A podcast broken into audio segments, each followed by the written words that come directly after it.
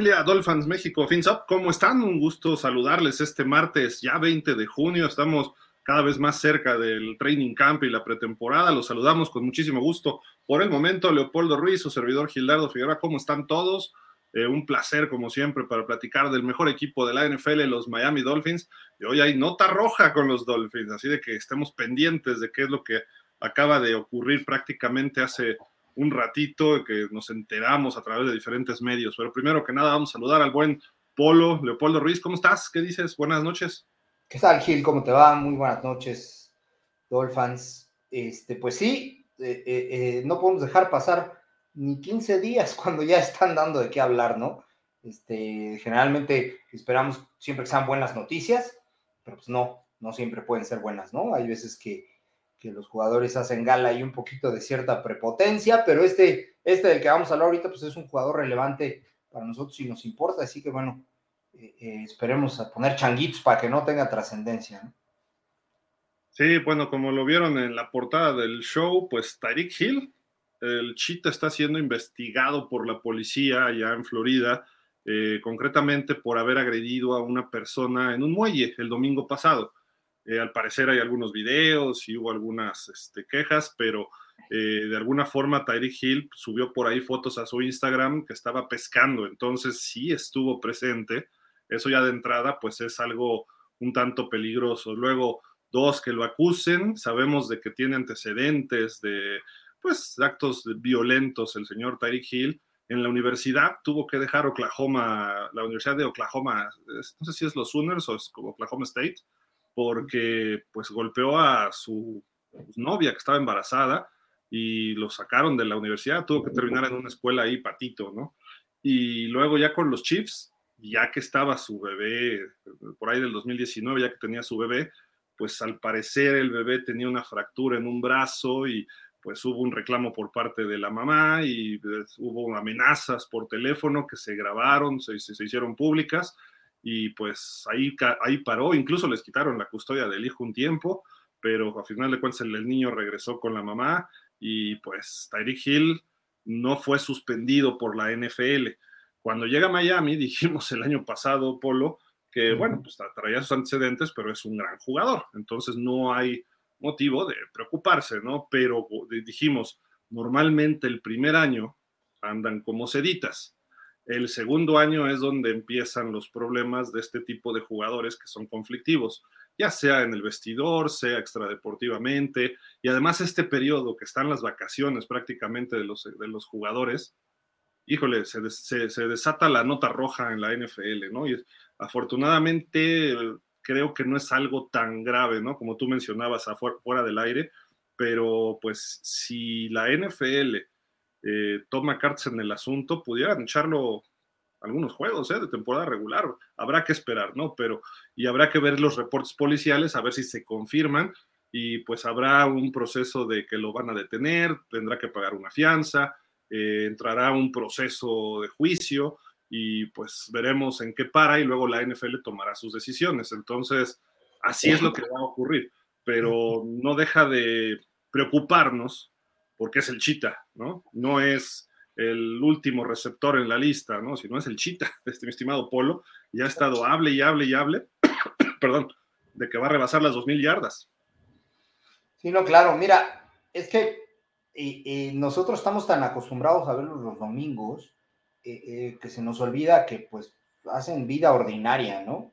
Y este, lo que pasa es que a diferencia de de, las más personas hacen vida ordinaria, pero, pero esa vida ordinaria es una vida millonaria, o sea, eh, tienen, tienen, tienen el poder adquisitivo y a veces eso hace que, que, rebasen ciertas, ciertas cuestiones o que, o que sus actitudes más bien o comportamientos rebasen eh, eh, ciertas situaciones. Habrá que ver más a detalle qué fue lo que sucedió aquí y si causó lesiones, porque si nada más se, se resume a una situación de, de agresión este, eh, eh, no sé, verbal o, incluso física, pero no hubo lesiones eh, de gravedad, ¿no? Fracturas o algo por el estilo, pudiera tal vez quedarse ahí.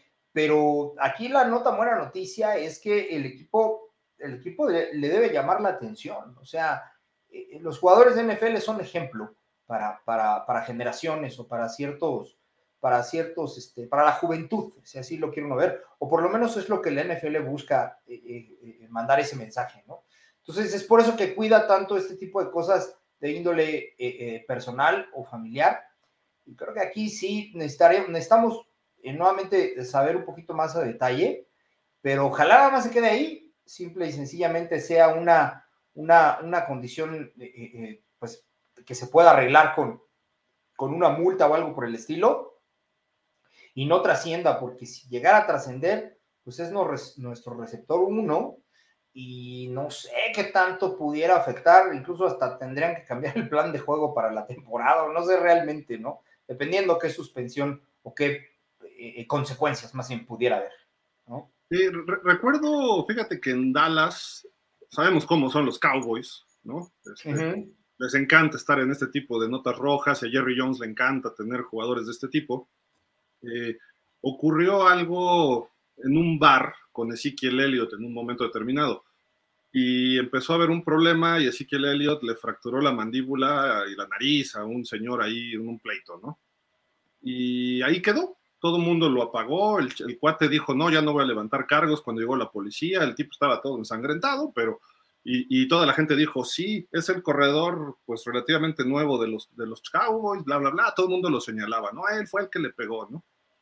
Y pues llegó Jerry Jones con sus amigos del sheriff de ahí de Dallas y de esa zona y se arregló el asunto y no pasó a mayores.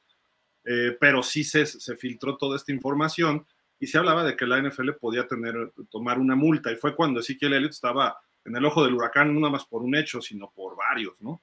Eh, que incluso fue suspendido finalmente. Entonces dices, bueno, si alguien que sí es en verdad conflictivo, no pasó a nada, ese caso en específico, porque Ezekiel Elliott fue por otros, ¿no? Pero en ese caso en específico, creo que Tyreek Hill pudiera, pudiera este, pasarse por la libre, ¿no? En este caso, ¿no? Y no tener que pagar nada. A lo mejor internamente los Dolphins le dicen, ¿sabes qué? Te quito un cheque y se acabó, ¿no? aunque es, pues, es considerable, pero cuando ganas 30 millones al año, pues a lo mejor si te quitan, eh, vamos a poner un millón y medio, pues dices, bueno, pues está medio, bueno, no creo que su salario base debe andar por ahí de los 15, 20 que te quiten a lo mejor 700 mil, 800 mil, y dices, bueno, no está tan pesado, pero es una la nota lo que le quitas, ¿no? lo que pasa es que es escarmiento. También eh, eh, muchas de las reglas y, las medidas que llega a tomar o el equipo o, la liga, pues es buscar que el jugador del equipo que sea y de quien se trate eh, comprenda, ¿no? O sea, bueno, a lo mismo hace rato, son imagen pública. Y, como tal, este, pues deben de, de mantener eh, una cordura, ¿no? Hemos sabido que hay jugadores que una vez que se retiran y eso, pues ya hacen de su vida un San Quintín, ¿no? Pero mientras estén en la liga, este, deben de, acatar esa situación de, comportamiento. Sí, totalmente. ¿eh? Vamos a ver, este, a ver qué, qué, más procede, ¿no? Y también la policía tiene que investigar porque muchas veces los jugadores también son un target, un pues, objetivo de la gente para sacarles dinero. Eh, van, los provocan, los golpean y entonces, bueno, yo llevo un acuerdo económico por 100 mil dólares y no digo nada, ¿no? Eh, no, digo, no estamos diciendo que eso haya sido, ¿no? Y mucho se habló de ese tipo de casos cuando ocurrió lo de Big Ben Roethlisberger y muchas otras cosas que, en fin, eh, pueden ser objetivo de este tipo de, pues, este, fraudes o cómo, llamarlo, ¿no? De engaños, de trampas, ¿no? Como dicen en México, esos les, les, ponen un 4, ¿no? Y caen, ¿no? Pero eh, esperemos que no pase a mayores, que haya sido un, ay, estacionaste mal la lancha y se acabó, ¿no? Y vámonos, ¿no? Y de empujones y hasta ahí. Pero si, como dices, si hay lesiones, eh, ahora sí que, pues estos jugadores son eh, superhombres. O sea, si, si, uno de estos jugadores, el que sea, ¿eh? Waddle, que está flaquito y chiquito, es un tipo que está macizo y que está en su momento y que tiene una gran condición física, llega con una persona de fuera del fútbol americano, tienen una ventaja impresionante en un pleito uno a uno, ¿no? Sí, claro. Porque, pues, por más que tú se mueven rápido, tú lo empujas, el otro ya te está dando tres golpes y ahí estás en el suelo, ¿no? Entonces, es premeditación, alevosía y ventaja de su cuerpo y las ventajas que ellos tienen, ¿no? Entonces, creo que pudiera haber agravantes, esperemos que no ocurra, o sea, estamos hablando de suposiciones porque hasta ahorita se está en una investigación y ya hablamos de los antecedentes de Tyreek Hill, es factible que sí se haya, eh, haya visto involucrado en esto. ¿no? O sea, ese es el, el, problema que, que, pudiera existir, pero aún así a lo mejor no pasa de una llamada de atención y tan tan, ¿no? esperemos que no, porque es el mejor jugador de los Dolphins y pues como ya estamos en el mes de junio, muy avanzado, ya empiezan los rankings de jugadores, mi estimado Polo. Y ya yendo a lo deportivo, pues uno de los cinco jugadores de los Dolphins que están en el top 100, pero este ranking es de CBS Sports, que lo hace Pete Prisco, es, precisamente Tyreek Hill. Y no solo es uno de los 100, sino es el mejor de los Dolphins. Entonces, pues es el jugador insignia hoy del equipo, ¿no? Entonces hay que ver qué, en qué se separa todo este, este asunto. Pero pues vamos a ver y ahorita platicaremos de esos 100 jugadores y quiénes son los otros cuatro de los Dolphins. No sé si quieras agregar algo de este tema o, nos vamos para ya los... No, la verdad es que mientras no haya información o más información detallada de, este, eh, de tiempo, lugar y modo, este, yo creo que eh, eh, no podemos especular, ¿no? Esperemos, si ya no se sabe mañana nada o pasado, querrá decir que fue una noticia ahí local y que se quedó, se quedó ahí nada más. Sí, esperemos que no sea nada, que, no, que, él no haya sido el provocador y que no haya lesionado a nadie. Nada más, con eso ya estamos del otro lado. Sí. Pero bueno, pues, entonces vámonos con los temas deportivos, porque mucho, y nos han preguntado desde hace dos, tres semanas, desde que llegó el primero de junio, ¿cuándo llega Dalvin Cook? ¿Cuándo llega Dalvin Cook? Y creo que van a venir preguntas al respecto, Polo. Y Dalvin Cook ni sus luces en Miami, ¿eh? Hasta ahorita. Ni en ningún equipo, ¿eh? Ni en ninguno. Lo, más reciente, creo que fue de hoy o de ayer, él y de Andre Hopkins dijeron que les gustaría jugar en el mismo equipo, o sea que sería padrísimo que llegaran al mismo equipo. Me preocupa enormidades esa declaración, porque de Andre Hopkins está cerca de los Pats. Entonces no vaya a ser que Dalvin Cook termine con Hopkins en los Pats. Y si vamos un poco o a lo mejor Cook en los Jets. Y aquí está cómo está el tope salarial en estos momentos. Los Pats tienen 15 millones, no tienen mucho para moverse para llevarse estos dos jugadores. Pero los Jets tienen 24, casi 25. O, sea, ahí sí, los Bills tampoco me preocupan, porque están peor que nosotros. Pero los Jets tienen 25 millones disponibles hoy, ¿no? Eso, eso creo que pudiera ser un problemita para, para los Dolphins, ¿no? Que los Jets dijeran, porque además lo dijo Robert Saleh, vamos a hacer todo para llevarnos a Dalvin Cook. Quizá Hopkins no esté en el paquete, pero Cook pudiera terminar en los Jets. O a lo mejor se dicen, nos echamos estos 24 millones en ellos dos y le damos un contrato a largo plazo a Hopkins, porque eh, a Cook le damos por dos años, pero de 6, 7 millones, y a este cuate le damos de 10, y cortan dos, tres jugadores para hacer espacio, y sería un verdadero problemón, ¿no? Y si llegan a los Pats, los Pats a lo mejor podemos decir presumiblemente que su coreback pues no está al nivel, Mac Jones, ¿no? Pero yo sí creo que no sea tan malo, eh, que tuvo un mal año nada más la temporada anterior, y creo que con un buen coach como Bill O'Brien pudiera dar sorpresas. Ahora, vemos el que está hasta arriba a la izquierda es Chicago, tiene cantidad de dinero, que se vayan a Chicago, ¿no? sí, no, claro. Mira, los Jets, eh, no tendrían huecos que cubrir porque tienen a un muy buen corredor, que es este Hall, me, acuerdo que se apela, Bryce Hall, ¿no se llama? Bryce Hall. O Bryce Hall. Este, y por otro lado, eh, el receptor que tienen también los Jets, que fue eh, eh, también, me parece que el novato del año en ese sentido. Sí, Garrett Wilson. Garrett Wilson. o sea, no necesitan ni un corredor uno ni un receptor uno, pero tanto Cook como Hopkins pueden hacer una dupla perfecta y teniendo el dinero. Ahora, lo que sí me llama la atención es que Dalvin Cook no tiene equipo desde el 1 de junio. Hace 19 días no tiene equipo. Y ese dinero me parece que los Jets hace 19 días ya lo tenían.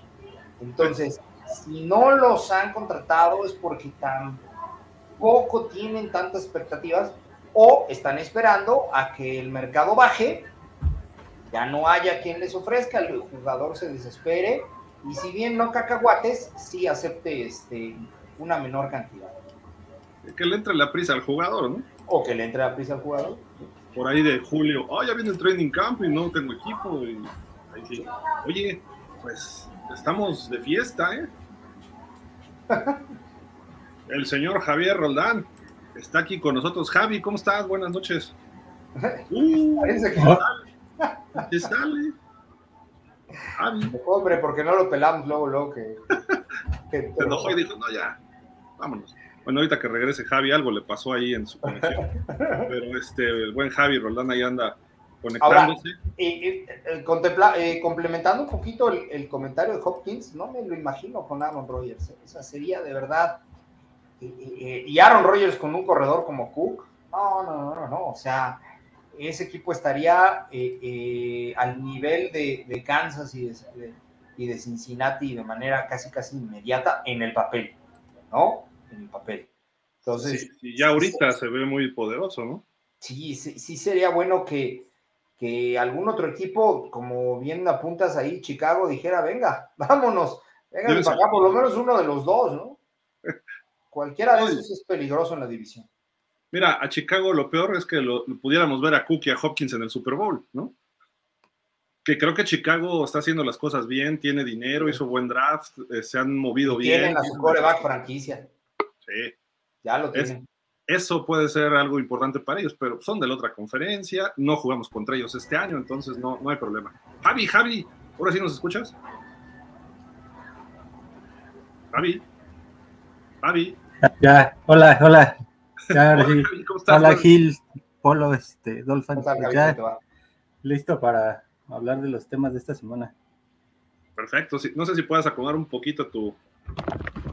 Ándale, para que te veamos de frente, más de frente pues estábamos platicando del tope salarial, tenemos 14 millones y pues Cook ni sus luces, y aquí hay 20 agentes libres que pues todos tienen cierta calidad o tienen experiencia. Podríamos quitar a Bridgewater, ¿no? Pero fuera de esto, estos 20 eh, agentes libres, Javi, pues de aquí yo sacaría varios y no necesariamente Dalvin Cook para los Dolphins, pero eh, para firmar ahorita rumbo a la temporada, no sé tú, ¿quién te gusta de todos estos, mi estimado Javi? De aquí, pues el, digamos que el 2, el 11 y el 15. O sea, ¿recontratarías a Melvin Ingram? Sí, sí yo, yo creo que ahí, al ser todavía de los departamentos más débiles del equipo, necesita reforzarlo. Y qué mejor con cualquiera de ellos dos. Y pues lo de Dalvin Cook sería facilitarle la vida a Tua. Lo de Melvin Ingram, creo que pues él es externo, ¿no? Es linebacker exterior. Sí, y no creo que sea un, área débil. A lo mejor eh, Javi confundió la posición. Quizá Banoy sí, ¿no? Banoy sí es interior. Sí, Banoy sí es interior. Y está Justin Houston, otro linebacker. Está, ¿quién más podríamos destacar aquí? Bueno, yo sigo viendo a Taylor Luan ahí. Taylor Luan. Mira, a mí hay, eh, eh, tres bueno, cuatro ahí en particular que, me, que realmente, si tú me hubieras dicho hace unos meses que iban a estar en esta lista, no te la creo. Uno de ellos, pues ese sí que el Elliot, y no porque se quedara en Dallas, sino porque no tuviera este, eh, equipo, ¿no? Este, eh, de Andrew Hopkins, pues bueno, ya sabía el rumor de que lo iban a soltar, pero es un receptor que hace dos o tres años estaba considerado como el número uno, o sea, de primer nivel, ¿no? eh, de alguna manera que esté ahí eh, Taylor Luan todavía y Jadavion Clowney, que, que, también me parece un excelente edge. Creo que esos cuatro resuena mucho que sigan por ahí, incluyendo a Alvin Cook, este, y, que, y que ya tengan desde el 1 de junio muchos este, y no tengan equipo. No sé qué esté esperando el mercado, se va a apretar y en algún momento lo van a tener que traer a alguno de ellos. El, único que creo que ya agarró equipo aquí es Adrian Amos, el 9, que era de Green Bay. Fue a los Jets, precisamente. Pero todos los demás, hay 19 libres, ¿no? Que pudieras eh, sacar de ahí algo importante. Yo me iría por Dalton Reisner, ese sí, sí o sí. Eh, parece que hay siete equipos interesados en él. Espero que los Dolphins sean uno de ellos. Y te traes a Taylor Luan de garantía ahí de seguridad, perdón, eh, detrás de todos los tackles, ¿no? A ver si juega de derecho, si juega detrás de Armstead, o si le gana el puesto a Armstead y cortas a Armstead, que gana un dineral. Entonces, no sé, pudieras maniobrar si traes a Taylor Luan, pero eso ya es otro asunto. Y sí me sorprende Ezekiel Elliott y me sorprende Dalvin Cook. de Andre Hopkins creo que va a agarrar equipo pronto, ¿no? Se está dando su tiempo, pero ya visitó a los Titanes, ya visitó a los Patriots, él sí puede ponerse en esa condición y creo que Dalvin Cook lo podría hacer, pero no lo ha hecho, no sé por qué, o no ha querido mostrarse como pues con necesidad, no, no lo sé. Pero en fin, ahí están estos jugadores. Ustedes díganos, este, amigos Dolphins, ¿quiénes les gustarían de aquí? Con 13.9 millones, ¿qué harían entre estos 19 que quedan? Quiten a Amos, ¿no? Nada más. Dice, ¿regresarían a Bridgewater? Jamás. Jamás. A mí me sorprende que Kyle Van no se haya quedado en, los Chargers. Lo hizo bien. Lo hizo bien ahí, pero eh, llega el momento en el que el jugador eh, eh, pues quiere seguir ganando como, como los años anteriores y también el equipo se va sobre, sobre la sangre nueva, ¿no? O sea, es un poquito cruel porque podemos ver que muchos de esos jugadores que están ahí eh, fueron muy apreciados en algún momento, o inclusive algunos de ellos hasta primera selección. Y la Apple me parece que fue primera selección de los gigantes, si mal no recuerdo. Entonces, este, eh, sí, pues no, quiero decir tristeza, pero sí, sí de alguna manera eh, proyecta que es un deporte que en algunas posiciones duras algunos años y ya después, pues eres material de desecho, tristemente. Pues vamos a otros temas. Y estos son un poco tristes para las causas de los Dolphins. Eh, no, tristes, triste es que se vaya, retire un jugador, triste es que fallezca un exjugador o algo así, ¿no?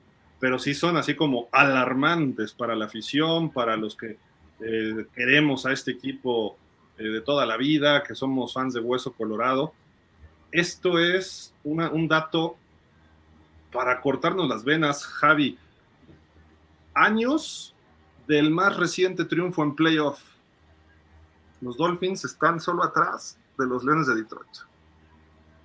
Sí, sí, tristemente, aunque parezca increíble, este, la historia de Miami en las últimas dos décadas no ha sido de, de buenas, este, de conseguir buenas victorias o buenas temporadas y pues aquí está el reflejo de esa estadística. Mira, los Cowboys, que son eternos perdedores en playoff. Los Jaguars, que es un equipo que de repente el arma bien y luego se viene abajo. Eh, los Santos, que ya sin Drew Brees dirías, pero bueno, ya llevan sus dos años. Los Browns. los Browns, correcto. O sea, dices, todos estos equipos nos superan. Los Jets. Hasta los Tejanos. ¿Eh? Hasta los Tejanos. Los Tejanos hace tres años ganaron un partido. Bueno, Arizona, no te vayas más lejos, que es, que es ahorita el equipo más débil de la liga. Está en esa lista. Mira, esto refleja, coincide con varias cosas. Primero, pues, evidentemente, el retiro de Dan Marino. Y incluso esos 22 años ya fue sin él, ¿no? O sea, esa victoria fue ya sin él.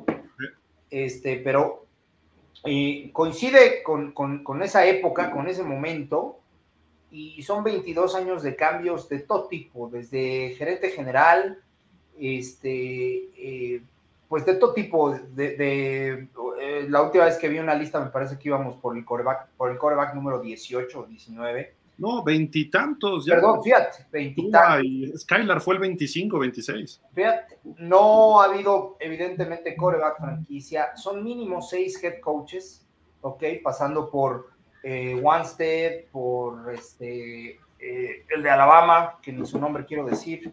Seitan. Este, todos son mínimo seis coaches, ¿no? Que han pasado por ahí. Entonces, eh, pues habla de inconsistencia en lo de pantalón largo y consistencia en la administración, por lo tanto, en el, en el equipo. Polo, y para llorar más. No, bueno. Esta es la temporada de cada equipo en la que tuvo su última campaña o su último récord de 11 ganados fue el 2008, aquella temporada de la Wildcat, de que fuimos campeones divisionales, etcétera. Pero solamente estamos mejor que dos equipos. Washington, que lleva desde el 91, pues obviamente el señor Snyder por algo se va de la NFL. Y el otro era los Jaguars, desde el 2007. Miami desde el 2008. Y del 2010 para acá están casi todos los equipos. Pero Miami lleva más de 12 años, bueno, son 15 años de esa última temporada.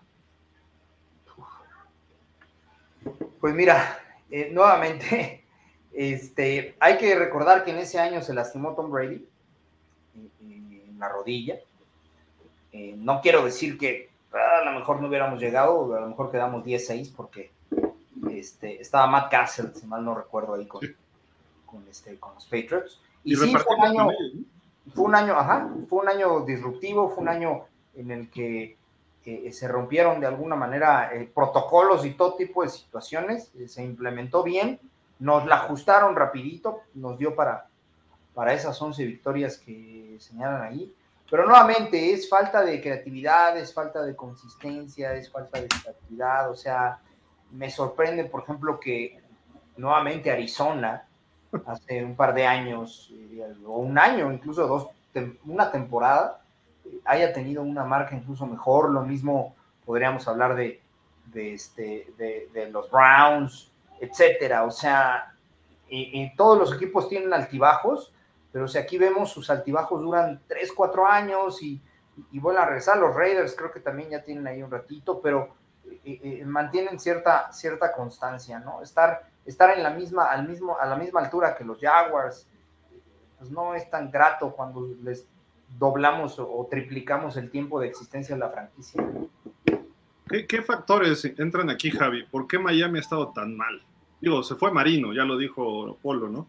Pero ¿qué ha pasado estos 22 años? En primera, la gerencia siempre ha sido un desastre. Ah, mm, se puede decir que buscaste este, traer un buen gerente en Bill Parcells en algún momento, pero pues no, no lo lograste. Luego llega Ireland, llega esta, ahorita Greer. Las malas decisiones desde arriba han influido mucho y aparte has traído coaches este, novatos en una posición en la que debes traer a alguien que te empieza a foguear el talento que adquieres en el draft y en la agencia libre. Además de que no has tenido buenos corebacks. Y ahí. Pero estuvo tan Javi. Eh, digamos que fue de lo más rescatable en, la última, en las últimas dos décadas. Y pues ahí más o menos, pero.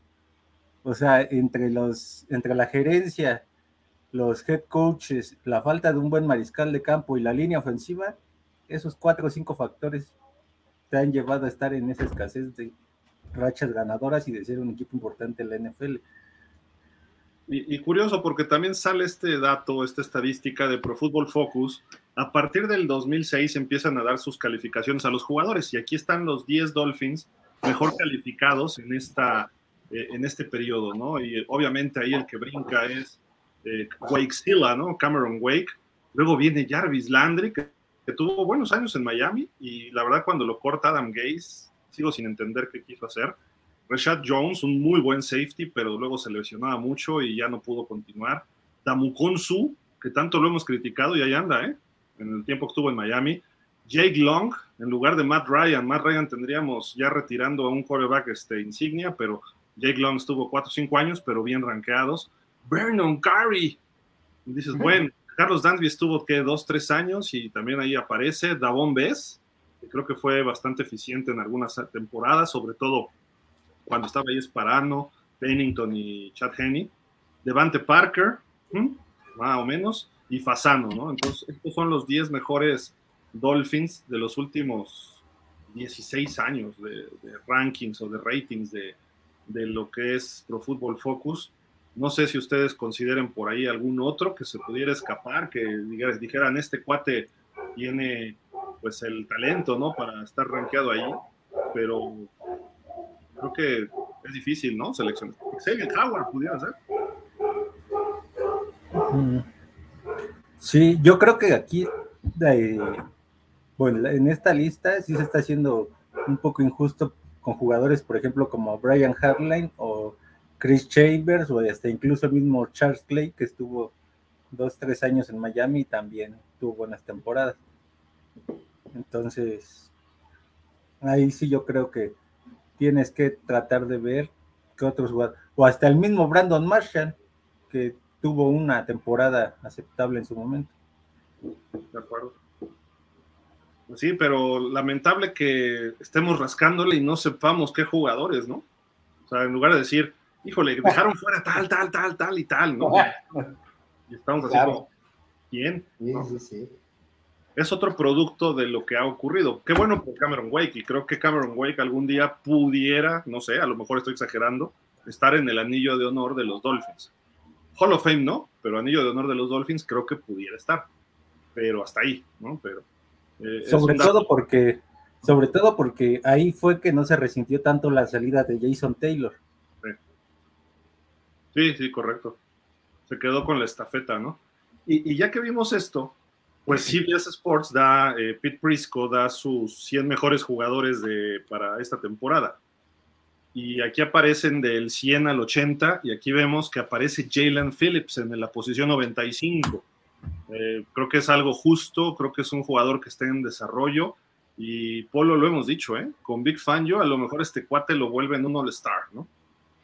Sí, mira, es destacable que en dos años de jugador de NFL ya lo tengas en los primeros 100, ¿no? Entonces, desde ahí eh, eh, habla de la calidad del jugador en sí. Puede dar un brinco con, Big Fangio, sin duda lo va a dar. Eh, él ha tenido algo que creo que lo ha hecho estar ahí, además de, la productividad, y es que no se ha lesionado. Creo que ha estado un 90, 95% por ahí. Pudiera haber algún juego en el que no estuvo, pero es muy este, contado.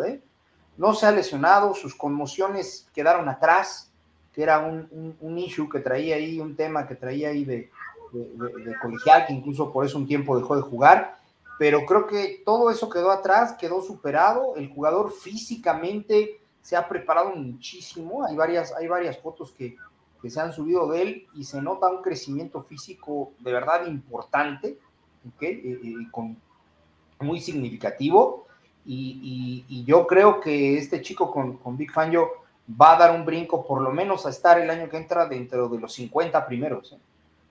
Y, mira, Javi está atrasito de Dalvin Cook, del tan citado Dalvin Cook, y luego Tremaine Edmonds. Creo que son dos jugadores que todo mundo considera élite, y ahí está Jalen Phillips, ¿no? Sí, y lo más importante de todo es que a Jalen Phillips se le cuestionaba lo mismo que a Tua, la durabilidad, y curiosamente ahorita él ha sabido reponerse de todas las lesiones y, pues ha logrado estar dentro de los 100 primeros. Ojalá esta temporada tenga un, récord de 8 a 10 capturas y pues pueda dar ese salto que dice Polo a por lo menos la mitad de la tabla. Yo creo que puede tener más ¿eh? este año. ¿eh? Yo, le, yo le pondría de límite en esta tercera temporada, no, no límite, como que un objetivo para alcanzar 14 de ahí para arriba, todo es ganancia. De ahí para abajo, creo que sí sería un momento para decir, a ver, tienes que mejorar este, este nivel, ¿no? O sea, si no llega a las 14, 13 y media, 14. Pero aquí sería mucho el, rol que le... ¿Quién va a ser de la pieza más importante, si él o Bradley Shop para el esquema de Big Fangio, ¿no? Obviamente Phillips. Y Chop, no creo que sea, eh, creo que va a ayudarle. Eh, y creo que va a ser un festín de sacks entre ellos dos. Eh, el año pasado estuvieron muy cerca de hacer bastantes capturas ambos, pero los equipos aprovecharon que Miami estaba un verdadero hospital en la secundaria. Si ya tienes a Jalen Ramsey, tienes a Xavier Howard Sando y agregas los otros corners que van regresando, más unos buenos safeties, ya no van a poder lanzar tan rápido, entonces van a empezar a caer las capturas. va a poder llegar a ese número, ¿eh? O sea, Digo, esperemos que esté sano, esperemos que no pase nada, igual Bradley Chop. Y además, tú eres línea ofensiva, a, lo mejor Phillips viene por el lado izquierdo. Y estamos jugando Miami contra Kansas. Eh, ¿Quién va a cubrir el lado ciego de Mahomes? Se les fue Orlando Brown. Entonces va a sacar ventaja por ese lado Jalen Phillips. Y Chop del otro lado le puede empezar a poner presión y se va a encontrar de frente de repente a, Phillips. creo que a lo mejor no logra uno solo tantas capturas, pero veo algo así como lo que ocurrió este Javi Polo cuando estaba Trace Armstrong y Jason Taylor joven. Sí. Sí, Creo que puede ocurrir algo así con, este, con estos dos, ¿no? Incluso hay ocasiones, este Gil, en las que eh, tendría que checar bien si, si lo hace Big Fangio, no me atrevo a decirlo, pero hay ocasiones en las que ponen a los dos rushers de un mismo lado, ¿eh?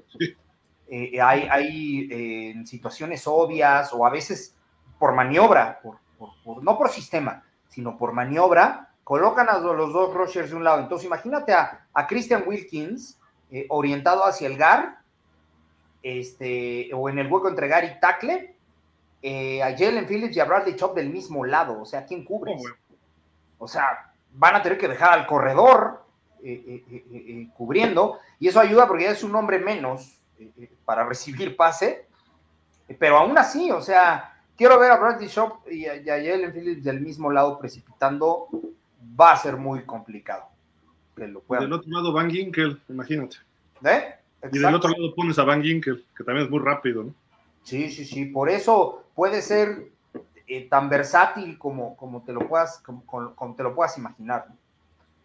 Bueno, ahí está el primer Dolphin entre los 100 de CBS Sports. Vámonos a la posición del 80 al 61. Aquí aparece el mencionado Christian Wilkins en la posición 74 y aparece el pingüinito, el pingüino Jalen Waddle en la posición 62. Sin duda creo que merecido los dos, ¿no? No sé cómo lo vean ustedes, pero Wilkins tiene que también dar un brinco este año, ¿no? Ya creo que merecería estar dentro de los 50, 40. Hay que ver qué saca NFL Network, ¿no? También próximamente, porque lo que hace NFL Network lo votan los jugadores. Eh, los mismos jugadores votan por ellos, ¿no? Entonces, vamos a ver si este sí es un poco subjetivo desde el punto de vista de CBS Sports, pero aún así que los incluyan es positivo. Pero bueno, Javi, Christian Wilkins está en año de contrato, ¿eh? es importante para él destaparse. Sí, sí, quizá va a ser de las piezas más importantes ahora en este sistema 3-4 que normalmente utiliza Fangio y esperemos que con ese sistema él pueda incrementar su nivel también y ganarse ese contrato de por lo menos tres años. Pero pues si se fue Gesicki, es la última pieza que nos sobra como estandarte del equipo en sí, o sea que siente los colores desde un inicio y para mí se me haría injusto que si tiene una buena campaña, después lo este, se termine yendo.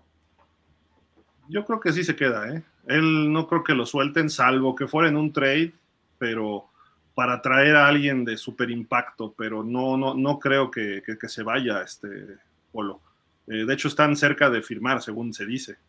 Mira, yo, yo creo que si tiene una temporada eh, eh, más allá de lo destacable, es decir, este, exitosa con unos 8, 10 sacks, con un eh, eh, índice o una estadística de que no corren por su lado, con un alto número de tacleadas, etcétera, etcétera, etcétera. Yo en mi muy particular punto de vista, creo que en Miami lo voy a utilizar como moneda de cambio. Es lo que yo creo. Lo que, quiero, pues no, no lo quiero, ¿no? Evidentemente, y creo que sería así porque eso le daría al mismo jugador la posibilidad de exigir un contrato arriba de 85 o 90 millones como lo hemos visto con jugadores de su nivel.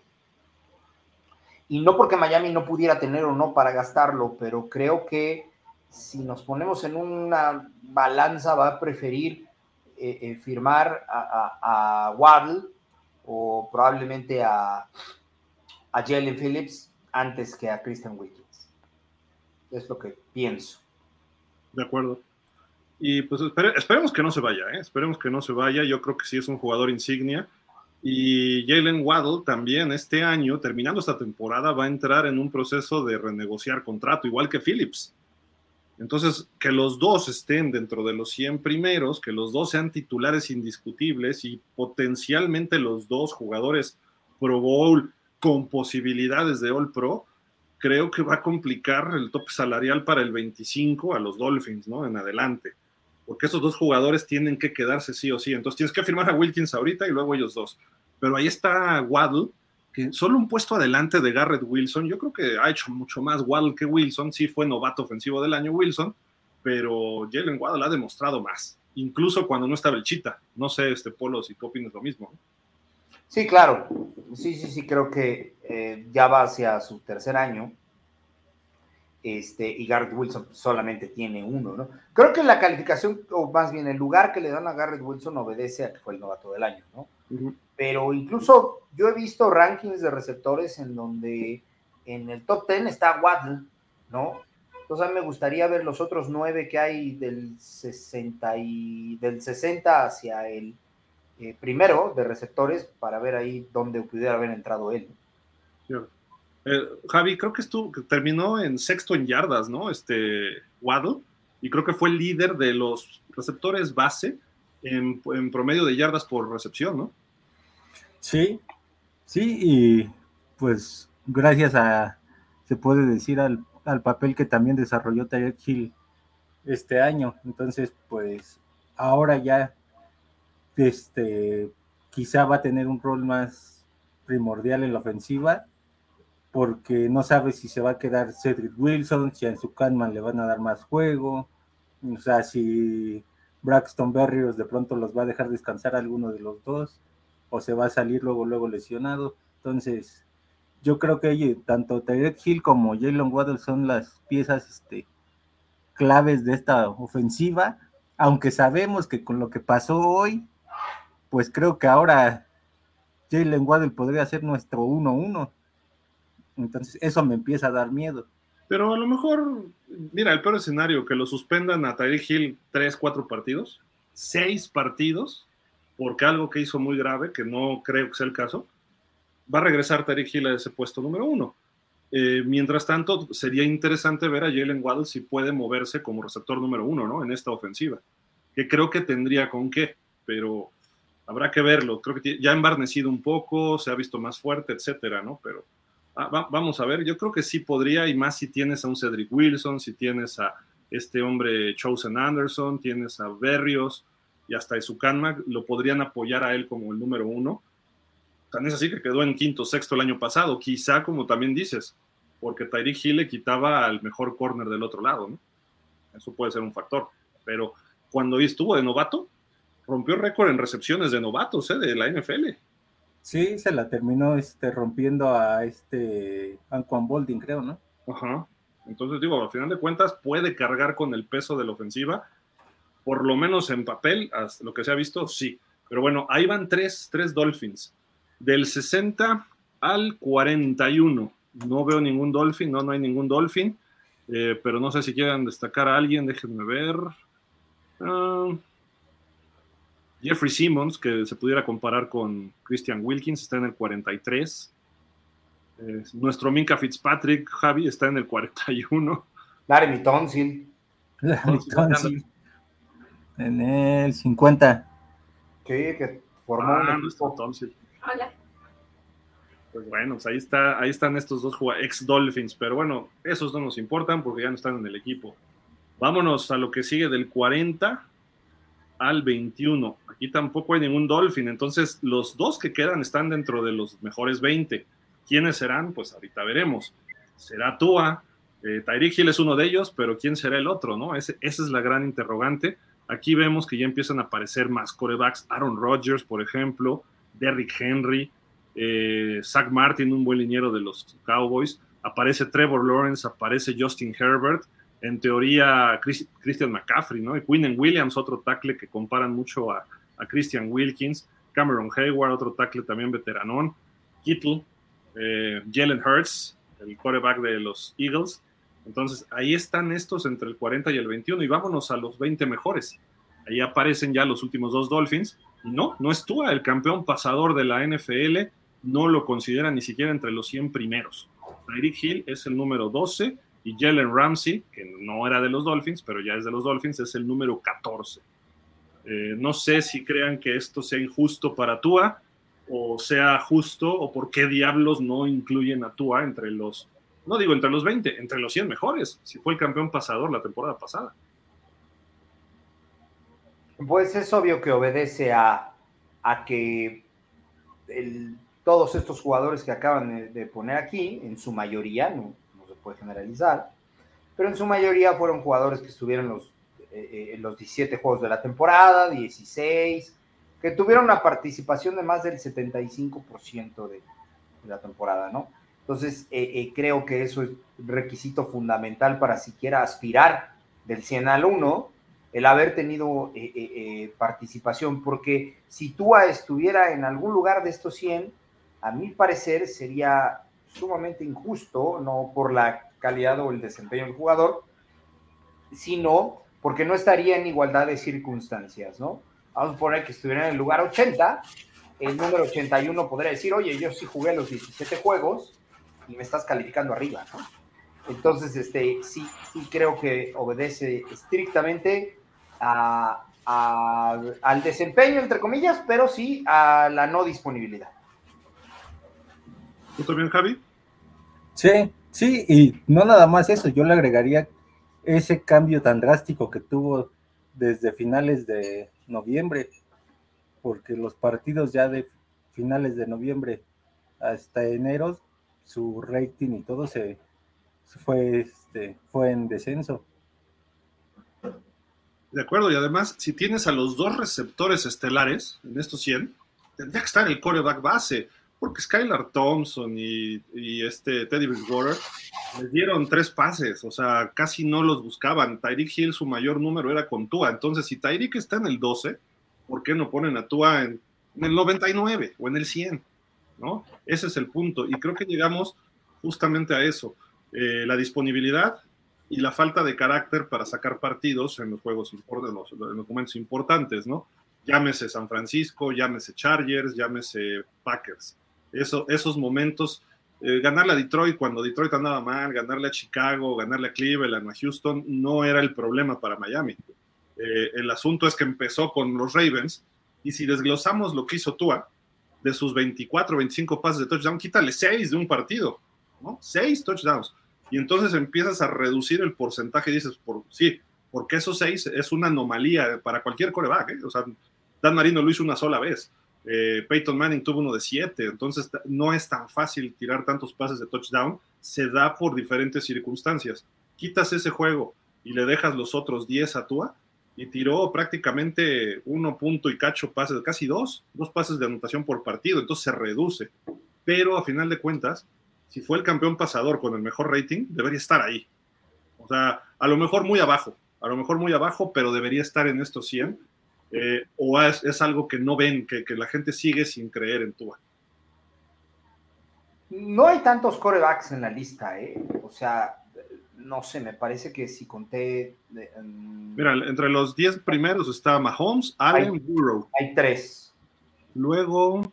Hacia el 21-40, me parece que había otros dos o tres también. Ahí venía Herbert, Lawrence. Herbert y. Y Hertz. Y, Rodgers. Hertz está en el 31, van 7. Van 7. Lamar Jackson 35 en el 8. Lamar Jackson tampoco jugó mucho. Y no fue su mejor año estadístico tampoco. Pero la calidad del jugador la tiene. O sea, Trevor Lawrence es su segundo año. Sí. Y después ya no vi corebacks. Ya no hay. Después ya no hay. Me después ya no. Se reduce a 7, salvo que hay algunos al 8, 8 con Lamar. Ah, sí, 8 con la mar. Ah, sí. Y, se acabó. Sí, ¿no? Sí. Justin Fields acá aparece, mira. ah, es cierto. 9. Va 9. Justin Fields, que, que, tuvo una marca perdedora, me parece que tuvieron tres ganados, eh, eh, si no estoy equivocado. sí, por ahí. Los usos de Chicago, y estás metiendo al coreback del equipo que nada más ganó tres, pero la calidad que tiene lo hace estar ahí. Por eso yo, y, muchos me tachan de ser Tua hater, pero creo que Tua debería estar en esta lista. O sea, a lo mejor ser el décimo, y te digo, en los últimos cinco, pero debería estar ahí. Eh, hay jugadores que seguramente, ya si analizamos a, fondo, pues habrá jugadores que no merezcan estar, pero yo lo pondría a lo mejor en el 95, 96, hasta el 100, alguno de ellos. Pero en fin, esa es la apreciación de CBS Sports vamos a ver lo que saquen los 100 mejores, los jugadores, ¿no? La votación de jugadores que saca NFL Network antes del training camp, o sea, el próximo mes van a estar votando y se va a ir publicando. Entonces, ahí probablemente sí esté, porque hay que acordarnos que, que tú es el amigo de todos, hace buenas fiestas, este, eh, hace buenas fiestas de, con, temática hawaiana, ¿no?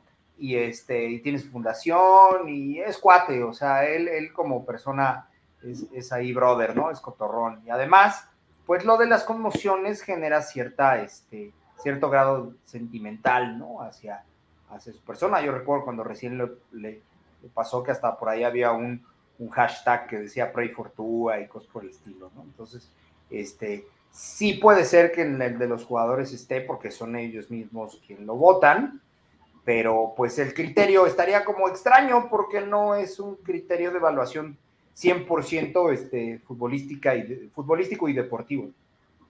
Si, aparece, si no aparece ahí, entonces el consenso de los, de, los jugadores, eh, en este caso de una casa de medios, un medio, no lo considera entre los 100 mejores, no lo considera un top 10, una cosa así.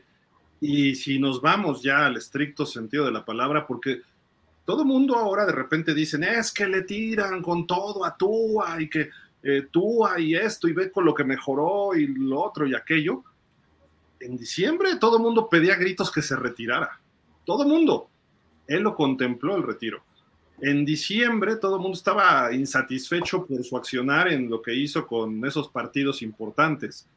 Eh, ni siquiera los mismos Dolphins le tienen fe, porque en lugar de darle una extensión tipo Daniel Jones, te ofrezco la opción de quinto año nada más vas a ganar 25 millones. Por eso, y ahí es donde entra mi, mensaje principal, nadie cree en Tua ni Greer ya, ni Greer. Simple y sencillamente Greer dice, le voy a dar la oportunidad este año para ver si, si da el ancho. Y le vamos a dar esa opción de quinto año para que gane algo de dinero en su carrera. Porque el chavo se va a tener que retirar muy joven, lamentablemente o lo van a retirar, espero que no por conmociones, ¿no? Lo van a retirar por rodillas o otra, espero que no, que no ocurra, o sea, repito, no quiero que ocurra. Yo personalmente, si hubiera sido Greer, lo dejo, le digo, ¿sabes qué? Te voy a traer a Matt Ryan y tú te vas a quedar de backup, te voy a proteger para alargar tu carrera otros ocho años y que puedas ser un gran backup y me puedas llevar al Super Bowl como llevaste a Alabama al campeonato nacional cuando eras el backup de Hertz Después a lo mejor no eres el campeón y nos deshacemos del Hertz ahora. Ryan se va a retirar, pero tú vas a ser un backup para largo plazo, como en su tiempo fue Don Stroke en Miami, que cuando Don Stroke ya se creía coreback, llegó Dan Marino, el titular me refiero, ¿no? Llegó Dan Marino y Don Stroke se tuvo que quedar de backup. Entonces tú puedes ser ese. Es un backup muy caro, sí, porque fue un pick de primera ronda, pero con las lesiones y la calidad que él tiene, limitada, el talento limitado que tiene, sería un gran backup. Y a lo mejor nos puede sacar partidos cuando él llegue fresco a diciembre, enero. De repente hay un partido, dos difíciles y esos los puede sacar. Pero cuando llega con una temporada de tanto golpe a diciembre y cuando vienen los partidos de presión, ya no puede. Ahí ya no puede Tua. Eso es lo, lo, que hemos visto. Y pues es, ojalá y las cosas pueden cambiar en la vida y en el mundo y en el fútbol americano, ni se diga. Pero si tú sumas uno más uno, te da dos solo talento muy especial te dice uno más uno, me brinco al dos y llego al tres. Eh, y Tua no, tiene, no es ese talento, no es un Burrow, no es un Lawrence, no es un Herbert. Eh, no, no, estoy comparándolo, simple sencillamente ellos pueden hacer ese brinco. Y, y, no vamos muy lejos, Gil. Vamos a compararlo con dos corebacks que como atletas eran de lo peor, pero que eran estudiosos y aunque no tenían el brazo más potente, sabían leer defensivas y se dedicaban a, hacerlo de una manera muy eficiente. Ni Peyton Manning ni Eli Manning eran buenos atletas, pero sabían compensar. es mucho mejor con, sabían compensarlo con otras características como el estudio este, minucioso de las defensas o la precisión en los momentos importantes. es decir, te sabes, te sabes débil en un área físico-atlética, pero la posición eh, no te demanda, eh, o en ese momento, claro está, no te demanda 100% atleticismo, ¿no? Entonces lo suples con un excelente IQ y estudio del, del, deporte y listo, que si traducimos eso a, nuestro actual coreback, Tua, eh, bien podría suplir esas carencias o ciertas cosas con, con el estudio, ¿no? Generando audibles, cambios de jugada, lecturas de defensivas y sobre todo liderazgo. O sea, cuando tú eres líder, tu equipo te apoya, te sigue, te, te da el extra en las jugadas en donde a lo mejor con ese extra hubiéramos anotado, etcétera, etcétera, etcétera, etcétera, ¿no? Entonces, eh, creo que eh, eso, a lo mejor eso fue lo que vieron en el momento en el que decidieron este, seleccionarlo, pero yo creo que les faltó un poquito más este, de estudio en su, en, su, en su condición, ¿no? Creo que lo que mencionaba Gil hace ratito de que no este, sería un excelente backup, yo coincido, el problema es que, que le podrían achacar a Grier que seleccionó un backup. Y yo creo que él, él no va a permitir jamás eso, ¿no? Antes se retira y va a decir fue circunstancial y se tuvo que ir, antes de aceptar que seleccionó un backup y sobre todo porque el coreback que seguía, eh, eh, vulgarmente, como, como dicen luego los comentarios aquí, sí le está rompiendo, ¿no? Eh, por lo menos en, en, talento, en liderazgo, etcétera, etcétera, ¿no? Entonces, creo que, y además el papá de Tua no permitiría eh, eh, que su hijo fuera backup, ¿no? Sería como faltarle al respeto ahí, ¿no? Entonces, pues esperemos que nada de eso se configure, que todos sean especulaciones, especulaciones, especulaciones, y que, y que tengamos una, una gran temporada de él. Y ojo, si vamos a las tendencias, para el juego 4 Tua ya no va a estar de titular, va a estar lesionado. Sí, sí puede ser. 20 en el juego 2 o 3 contra Denver, el dedo, se pierde uno o dos juegos. Temporada 2, costillas, juego 2 o juego 3 con los Bills y se pierde 4 o 5 juegos. El año pasado, juego 3 o 4, viene la conmoción y se pierde 3, 4 jueguitos. Este año, pues esperemos que por lo menos pase octubre, ¿no? Pero a lo mejor para el día de de las Américas, el 12 de octubre, el descubrimiento de América, a lo mejor tú ya no va a estar de coreback titular y vamos a ver ahí a un tal Mike White, ¿no? O, a Teddy, o a, perdón, a Skylar, ¿no? Entonces, si, si, si la lógica indica eso, Tua no está hecho para resistir 17 partidos, y aunque esté hecho un toro. Y aparte Miami desde que lo trajo tuvo un error, y te voy a decir cuál fue el no dejar, por ejemplo, a Fitzpatrick de una manera en la que fuera su mentor y decirle, a ver, te voy a guiar en esto, en esto, en esto, en esto. Por, y tuviste a lo mejor un coreback que no era el adecuado para ser el mentor de él. Debiste de haber buscado a alguien más. Lo implantó Greer. Y, y, no solo eso, sino que obligaron a Flores a ponerlo de titular. Tan es así que Fitzpatrick estaba enojadísimo. Fitzpatrick estaba jugando a gran nivel después de ganarle a San Francisco y creo que a Jacksonville, y de repente, no, pues va a ir Tua contra los, este, ¿quién fue? Jets, contra los Jets. Ajá. Fue en el último cuarto de, un juego contra Jets. Ajá, pero entró al final. Eh, fue contra Rams, fue contra Rams, ¿no? Contra Rams, contra Rams. A su debut fue contra Rams, que en la primera jugada hizo un fumble. No, lo, lo planchó Su primer jugada como profesional abriendo un juego, le hicieron un sack y provocó el fumble. Fue Donald. Eh, eh, eh, lo entiendo, pero es un augurio muy malo. Sí. Sí, sí, digo, hay, muchas cuestiones, ¿no? En cambio, Matt Ryan, su primera jugada como profesional fue un bombazo con Roddy White de touchdown y Bill Parcells viéndolo desde el palco ahí de los Dolphins, en lugar de llevarse a Jake Young, hubiéramos tenido a Matt Ryan 16 años, ¿no? Pero en fin. Gracias, Gran Atún, uno de tus grandes desaciertos que tuviste en la NFL. Pero bueno, oigan, y precisamente hablando de Tua, Adam Shine de NFL Network, pues pone esta lista de jugadores candidatos para ser ese caballo negro para ser el MVP.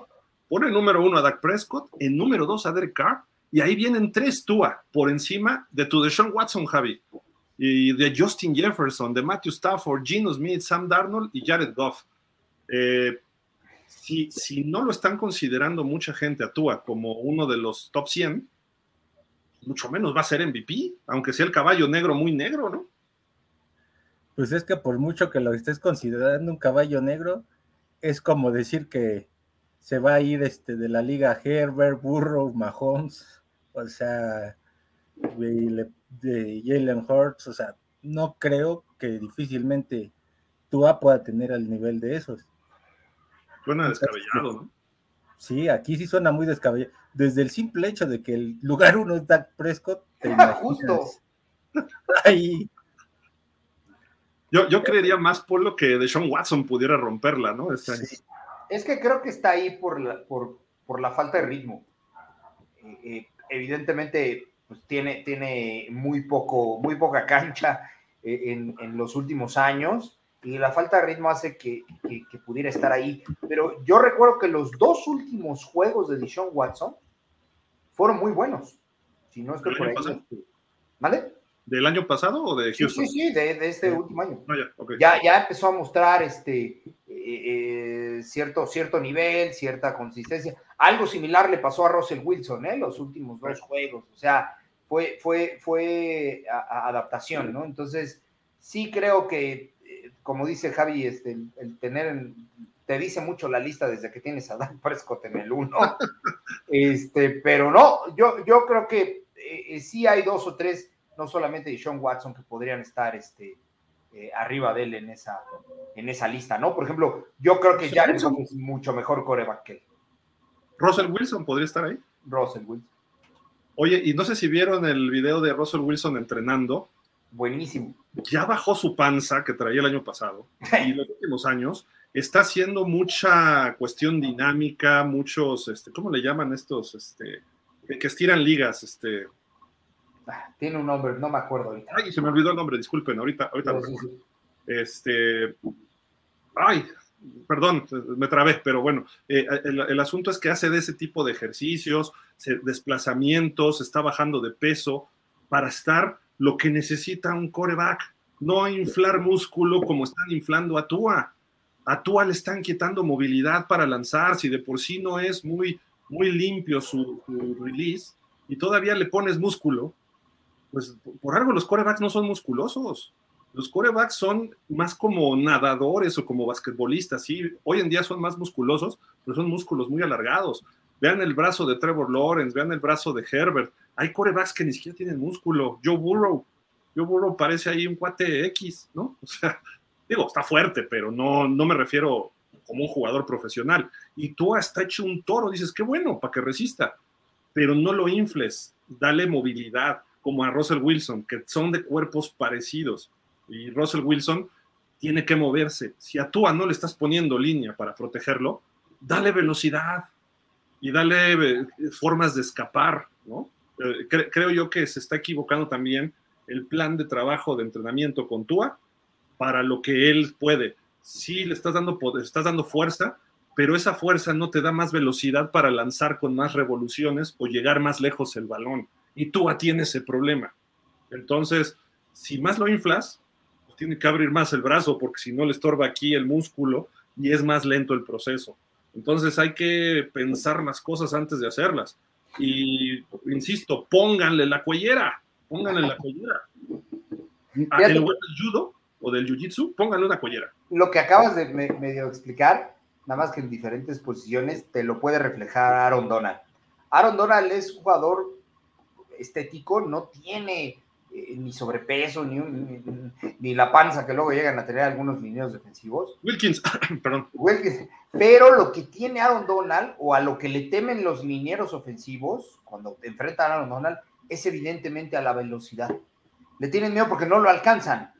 ¿Ok? O sea, Aaron Donald difícilmente va a saber que, que, que haga un bull rush o que confronte o impacte. Aaron Donald lo que hace es hacer este, un rip o un swing inmediatamente y sacan rápido al jugador. Cuando llega a hacer bull rush lo hace uno o dos segundos y ¡pum! se deshace rápido, ¿no? Aaron Donald es un jugador veloz, entonces traduciendo o llevando esto a los corebacks, pues yo creo que ahí lo hicieron con Tua con un objetivo de que resista los impactos, pero es completamente absurdo, o sea, se sale fuera de toda lógica que pretendas que coreback para poder compensar las lesiones que ha tenido, lo pongas a resistir en lugar de evadir, ¿no? Que, sería como la lógica eh, eh, coherente, ¿no? Hoy día, por ejemplo, vemos que el línea ofensivo ya no impacta como hace 30, 20 o 30 años, ya no impacta al jugador, utiliza solamente sus manos. Entonces, en la modernidad del fútbol, creo que sí, considero que, debieron de haber hecho un Tua más ágil, más elusivo, sin restarle fuerza, pero no tan tanque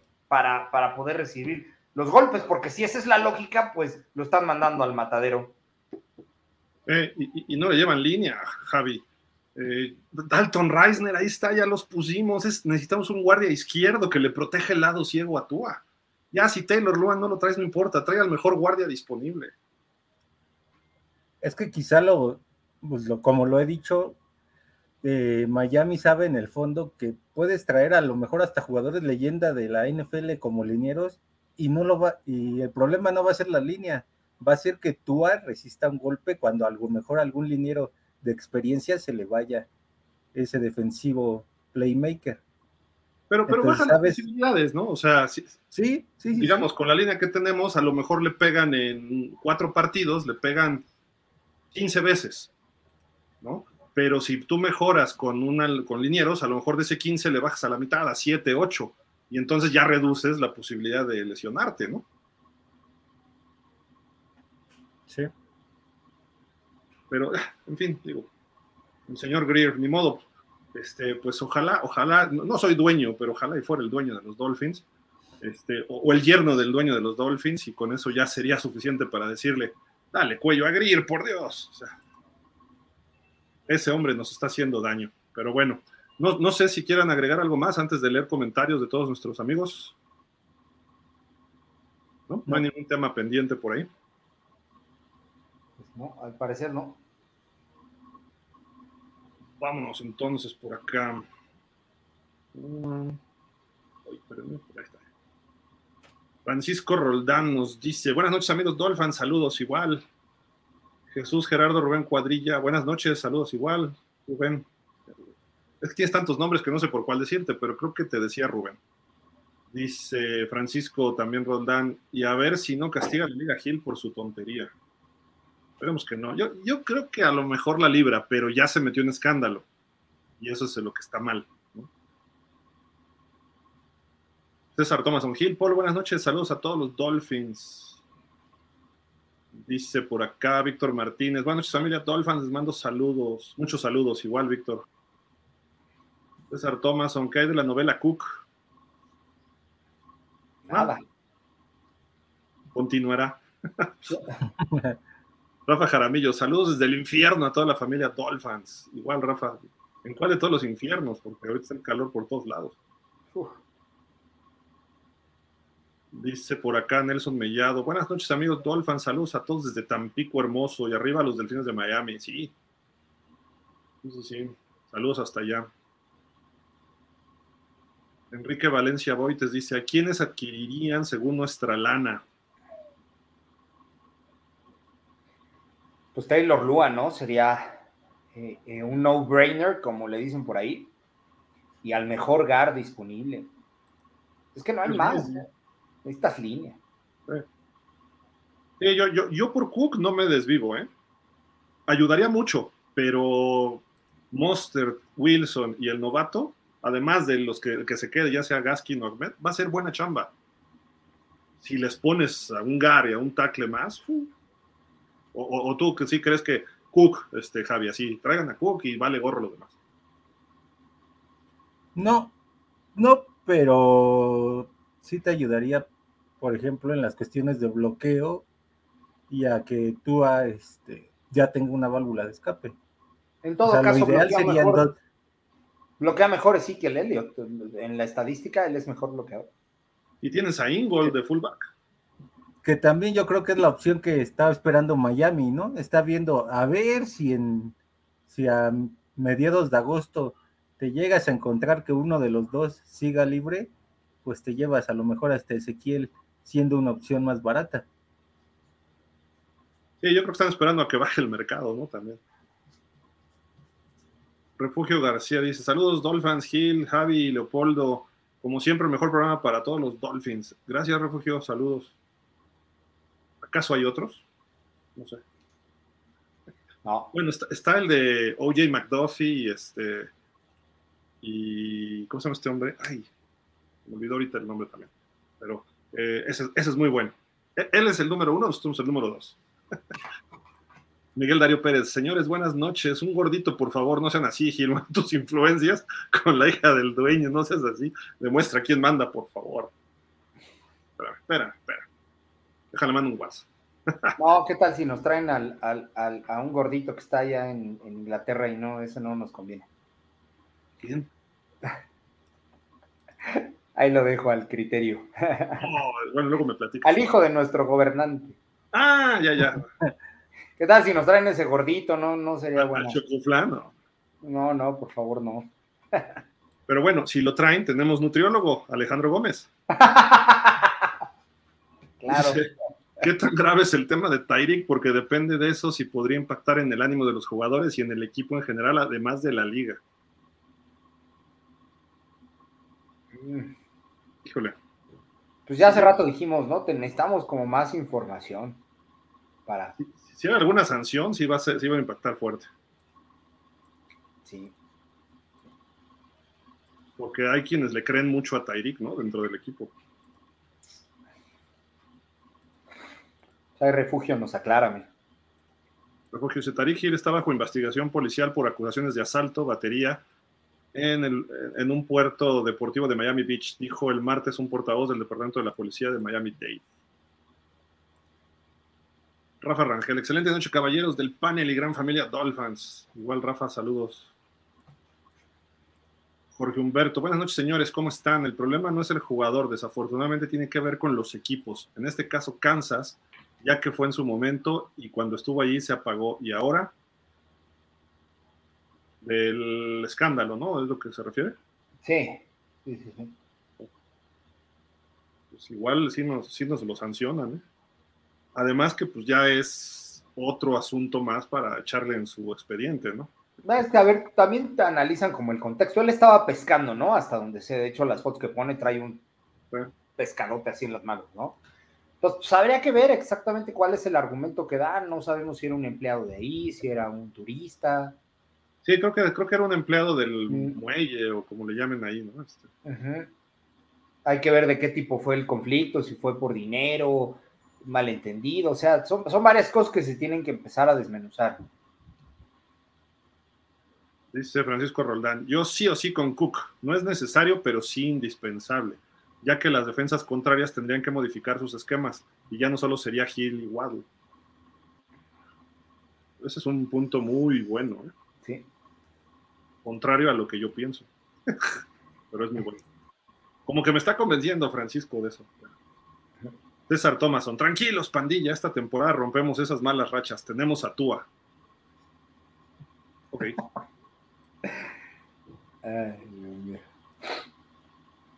Dice Jorge Cortés, buenas noches a todos. En el caso de Gil, yo opino que si es responsable de la agresión, recibe un buen castigo. Y no tanto económico, sino como que recibió Watson de partidos no jugados. No, nada que ver, ¿no? Sí, no. O sea, el tipo de acusaciones que tenía Watson era otro rollo, ¿no? No, y además la cantidad, allá eran veintitantas, no sé. Allá era de por vida la cosa con Watson. Empezaron como con 100 y terminaron con 25. Claro, y aquí puede ser. 66, Javi, 66. Y aquí puede resumirse a un bill pleito de mercado, o sea que a lo mejor ni siquiera eh, tiene tanta relevancia. Obviamente, como hay temporada baja, pues se habla de todo, ¿no? Y todo, todo este, eh, eh, van a argumentar si un día un jugador se pone un calcetín de un color y otro día de otro, ¿no? pero este no, no, no hay comparación. No hay comparación. aquí a lo mejor, ¿qué me ves? Pues, ¿qué me ves tú? Y ya, ¿no? Y sí, a lo mejor hubo un empujón o algo, pero pues hasta ahí, ¿no? Pero si, él agredió de alguna forma o lastimó, a lo mejor sí le pueden echar juegos, ¿no? Claro. Eso sí. Alejandro Gómez dice, la inconsistencia de Miami es de miedo. Creo que desde, desde que Ross lo tomó no ha dado una. Un poquito antes, un poquito antes. Pero, ¿sabes qué? Este, creo yo que no es inconsistencia, ha sido consistente a la baja. Cada ocho años llegas a playoff. Este, este año pasado se adelantó cuatro, ¿no? O seis. 2016 al 22, eh, se le adelantó dos años. Nos tocaba hasta el 24 ir a playoff, pero ya se adelantó. y eso porque subieron a siete los que calificaban, porque si hubieran seguido con el sistema anterior, no entramos. Cierto. O sea, también fue eh, casuista, ¿no? fue específicamente eh, eh, que hubiéramos quedado en los seis mejores. Sí, correcto. Refugio García dice, de Andre Hopkins, quien quiera que esté en mi futuro grupo de receptores abiertos, te prometo que te facilitaré el trabajo. Sí, por ahí algo dijeron, ¿no? De que estaba pensando también en Miami, pero, o sea, no hay con qué, salvo que cortes a Tyreek, ¿no? Y, yo ahí sí prefiero a Tyreek que a DeAndre Hopkins, no sé ustedes. Sí, pues sí. Dice Jorge Humberto, ¿y ahora cuándo van a jugar contra ellos? Se sacan esas, estos trapos, ejemplo, Laila Alzado, Ken Stabler, Big Ben, y ahí fue hasta violación. Y el caso más reciente, Watson, me pongo a pensar si hubiera. Sí, no, e, e, es, que de repente tampoco sabes, ¿eh? La liga de repente sanciona cada cosa insignificante, entre comillas. No insignificante, de no tanta relevancia como otras. El caso de Deshaun Watson, la NFL y los Texans eh, llegaron a un acuerdo con la mayoría de las chavas, con 44, no, con 41, porque las otras 25 fue directamente de Sean Watson. O sea, la liga y, la, y los Texans respaldaron a Deshaun Watson. Cuando lo de Rotlisberger, la primera vez calmaron las cosas, hubo un acuerdo económico, la segunda vez ahí la liga dijo, pues te tengo que suspender lo suspendieron, ya lo querían cortar los Steelers, pero la gente dejó de vender la Rotlisburger en Pittsburgh, se indignaron, pero regresó, ganó y se olvidó. Y, de alguna forma le corrigieron, le corrigieron la vida a Rotlisberger. Al año ya se estaba casando con una masajista que él tenía, luego ya empezaba a postear cosas con sus hijos, etcétera, ¿no? Entonces le modificaron la vida y pues a lo mejor tiene que ver hasta el color de la piel ahí un poco, ¿no? en, algunos aspectos y obviamente el nivel del jugador. Tyreek es un jugador de nivel alto, pero ya tuvo algunos, este, algún problemita en la liga que lo perdonó la liga. A lo mejor le dicen la segunda, ya no. Y, de repente la liga sanciona unas cosas, está sancionando jugadores por apostar eh, de otros deportes, pero dentro de sus instalaciones. Y dices, oye, pues si estoy apostando al béisbol o a la Champions League o al tenis, no sé, Ah, pero estabas dentro de las instalaciones de la NFL, no puedes apostar. Entonces quítame los tres patrocinios que hay de la NFL de las casas de apuestas y no le pongas el Caesar Superdome. O sea, digo, como que hay ciertas incongruencias que la liga sanciona unas cosas y otra, que tendría que unificar criterios y decir, a ver, esto sí tiene relevancia, esto menos. No digo que no sean importantes. Yo creo que tampoco un jugador debe, como dijimos, agredir a nadie afuera por la razón que sea, pero a lo mejor alguien llegó a provocarlo también, ¿no? Entonces hay tantas cosas que, esperar, ojalá, ojalá y la liga no vaya a decir, pues ahora me la paga el Tyreek Hill, porque luego así parece, ¿no? Parecen revanchismos.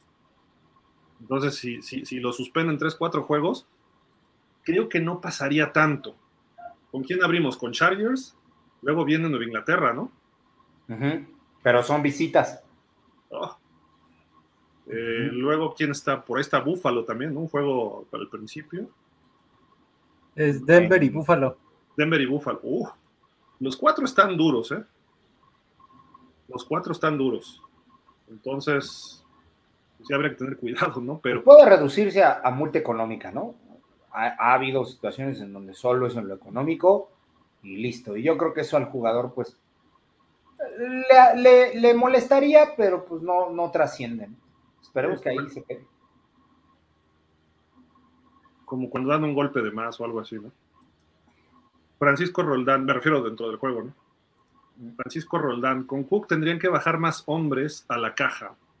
Con eso se abrirían, se harían, perdón, muchas variantes ofensivas y sobre todo que Tua aprenda a leer las defensas y cambiar las jugadas en la línea. Sí, correcto. E, e, eso, la llegada de Cook, el que, al que más ayudaría es a Tua. Jorge Cortés, sigo con lo de Gil. También si es responsable que no reciba apoyo de los delfines para que no vuelva a hacerlo. Me duele porque es el mejor jugador, pero no hay que apoyar este tipo de actitudes. César Thomason dice, estoy muy de acuerdo con don Francisco, con Cook jalaría mucha marca. Por fin estamos de acuerdo en algo, don Francisco, saludos. Porque Humberto, seguido con los Texans, ah, venía del comentario anterior lo hubieran acusado, es una pena ajena. Cuidado, ¿nos tienes miedo, Kansas ¿Tienen miedo, Kansas City Chiefs? ¿Algo pasa? no creo que nos tengan mucho miedo, ¿verdad? Pero. Alan Poe dice: Buenas y calurosas noches, hermanos Dolphins. Gracias por la delfinoterapia, por el trabajo. No puedo interactuar más con ustedes, pero siempre los veo. Saludos y excelente noche. Saludos. Jorge Cortés, de los jugadores sin equipo, valdría la pena que regresen Ingram e ir por Luan. Mario Benavides Gaitán, los antidolphins del Salón de la Fama, Wayne Wisenga y Ross, nos han dado esos años de frustración y decepción. Wisenga siempre buscó la forma, ¿eh?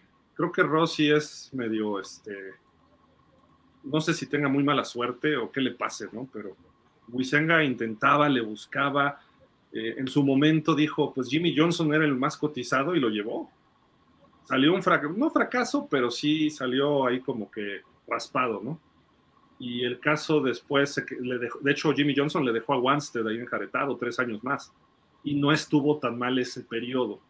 Un periodo aceptable hasta cierto punto, aunque hubo derrotas muy costosas y muy dolorosas en playoff. Ahí sí se, cargaron derrotas ante Raiders, Jaguars, Broncos, de miedo, que nunca habían ocurrido en Miami, ¿no? Y el problema fue después. Y a los cuatro o cinco años de que pasó lo de Wanstead, después, bueno, acabando lo de Wanstead, le da las llaves completitas de su casa le dijo, ahí está mi cama y si quieres, ahí está mi esposa, le dijo Wisenga Nick Saban, y Nick Saban pues, hizo un verdadero desgarajuste, ¿no? Sí, ha sido lo peor que le ha podido pasar a, los delfines, ¿eh? Nick Saban.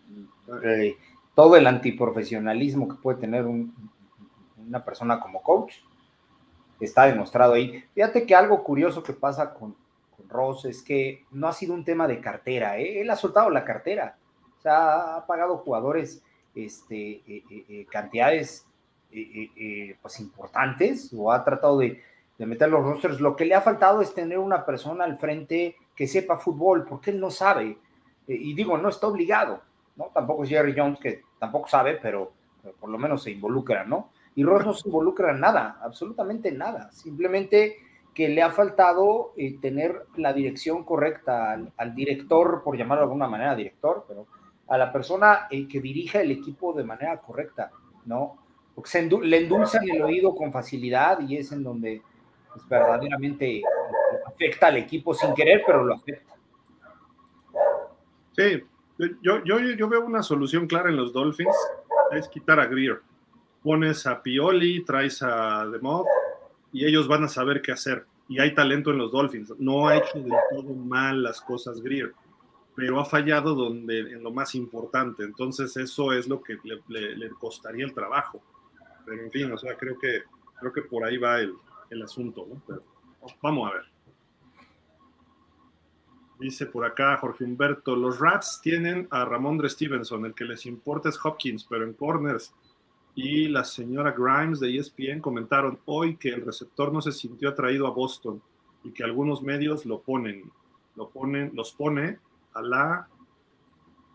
Uh, ah, acá sigue, a los dos en Miami y que Hopkins tiene contemplado visitar a Miami en la próxima semana y que Greer estará pendiente de dicha visita. ¿Tendrá algo que ver con lo de Hill?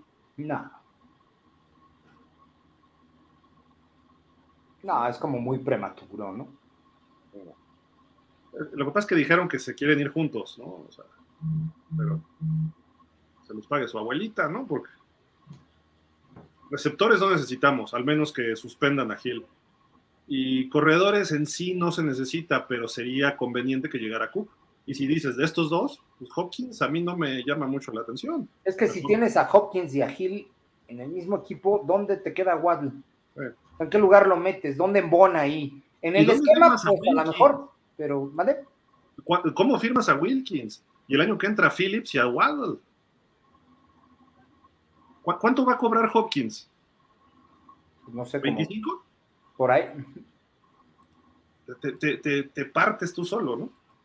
Cook te puede cobrar a lo mucho 9, 10, ya exagerado, ¿no? Y sigue bajando. Sí, exacto. Está como el superpeso, bajando, bajando, bajando. Ándale, sí. Mario Benavides Gaitán dice, y sus cómplices, los comisionados de la NFL. Pues sí. Arrabal nos dice, hola Gil, Javi, Polo, Phillips y Chop nos van a dar capturas tipo Wake y Su, tacleos tipo Sandwich al coreback. Ahora sí, Ale, si sale, o qué será, si va, este, y en la frontal Sealer, Wilkins y Requan, entrenados por Fangio, va a ser muy duro para las ofensivas. Sí, correcto. Y Ogba también parece que está en buenas condiciones físicas ahorita, ¿eh? O sea, regresó bien.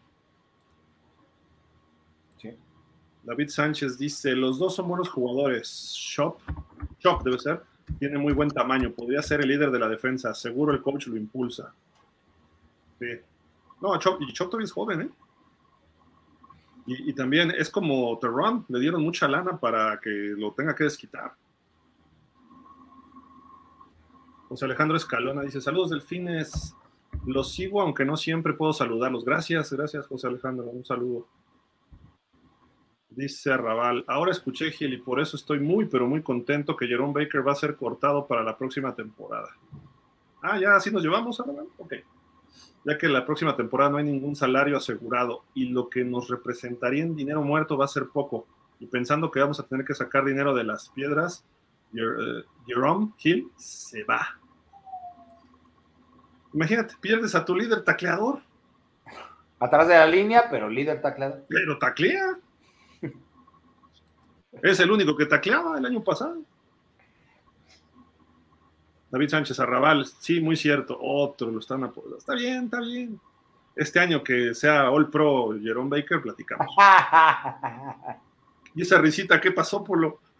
no, pues es que está muy difícil, Gil, muy difícil. Pero no imposible, ¿eh? La verdad es que es que eh, Big Fan yo eh, eh, sí puede sí puede encontrar oro buscando cobre, ¿no? Pero yo creo que, que Jerome Baker ya dio lo que tenía que dar en NFL. Hágale cuenta que no escuché y sigamos. De veras, están, muy necios con Jerome Baker ustedes. Es nuestro líder de la defensa, por Dios. Jorge Humberto, hay un argumento muy, muy interesante que hace NBC sobre Fangio y la contratación del linebacker White Jr y de Ramsey, y que con el conocimiento de Fangio estaremos en la defensa 11 este año. White Jr. ¿Quién es White Jr.? Yo creo que se equivocó y debe ser este. Long, ¿no? David Long. Long, sí. Sí, sí, sí. Sí, porque White, el que se habló que pudiera ir a Miami era Devin White, ¿no? De los Bucks. Pero parece que se va a quedar allá. Dice Jorge Humberto, defensa, pronóstico 2023 Pro Football Focus. En el 23 dice, los Jests en el 1, los 2 los Rats, los 3 los Brills, 4 Dolphins. Y es número 1 Jets, 4 Rats, 6 Brills, 11 Dolphins. ¿Qué opinan? Ah, en general de la liga, ¿no? Supongo. No creo que los Patriots estén en el 2. Ni de broma. Yo creo que Miami tiene mejor defensa que los tres. Incluso, incluso. Los Bills han perdido talento y los Pats, ¿no? o sea, tienen uno o dos jugadores buenos. De hecho, un corner de ellos estelar, no recuerdo el nombre, eh, lo agarraron la semana pasada también, creo que manejando con sus drinks, entonces eso no le gusta mucho a Belichick.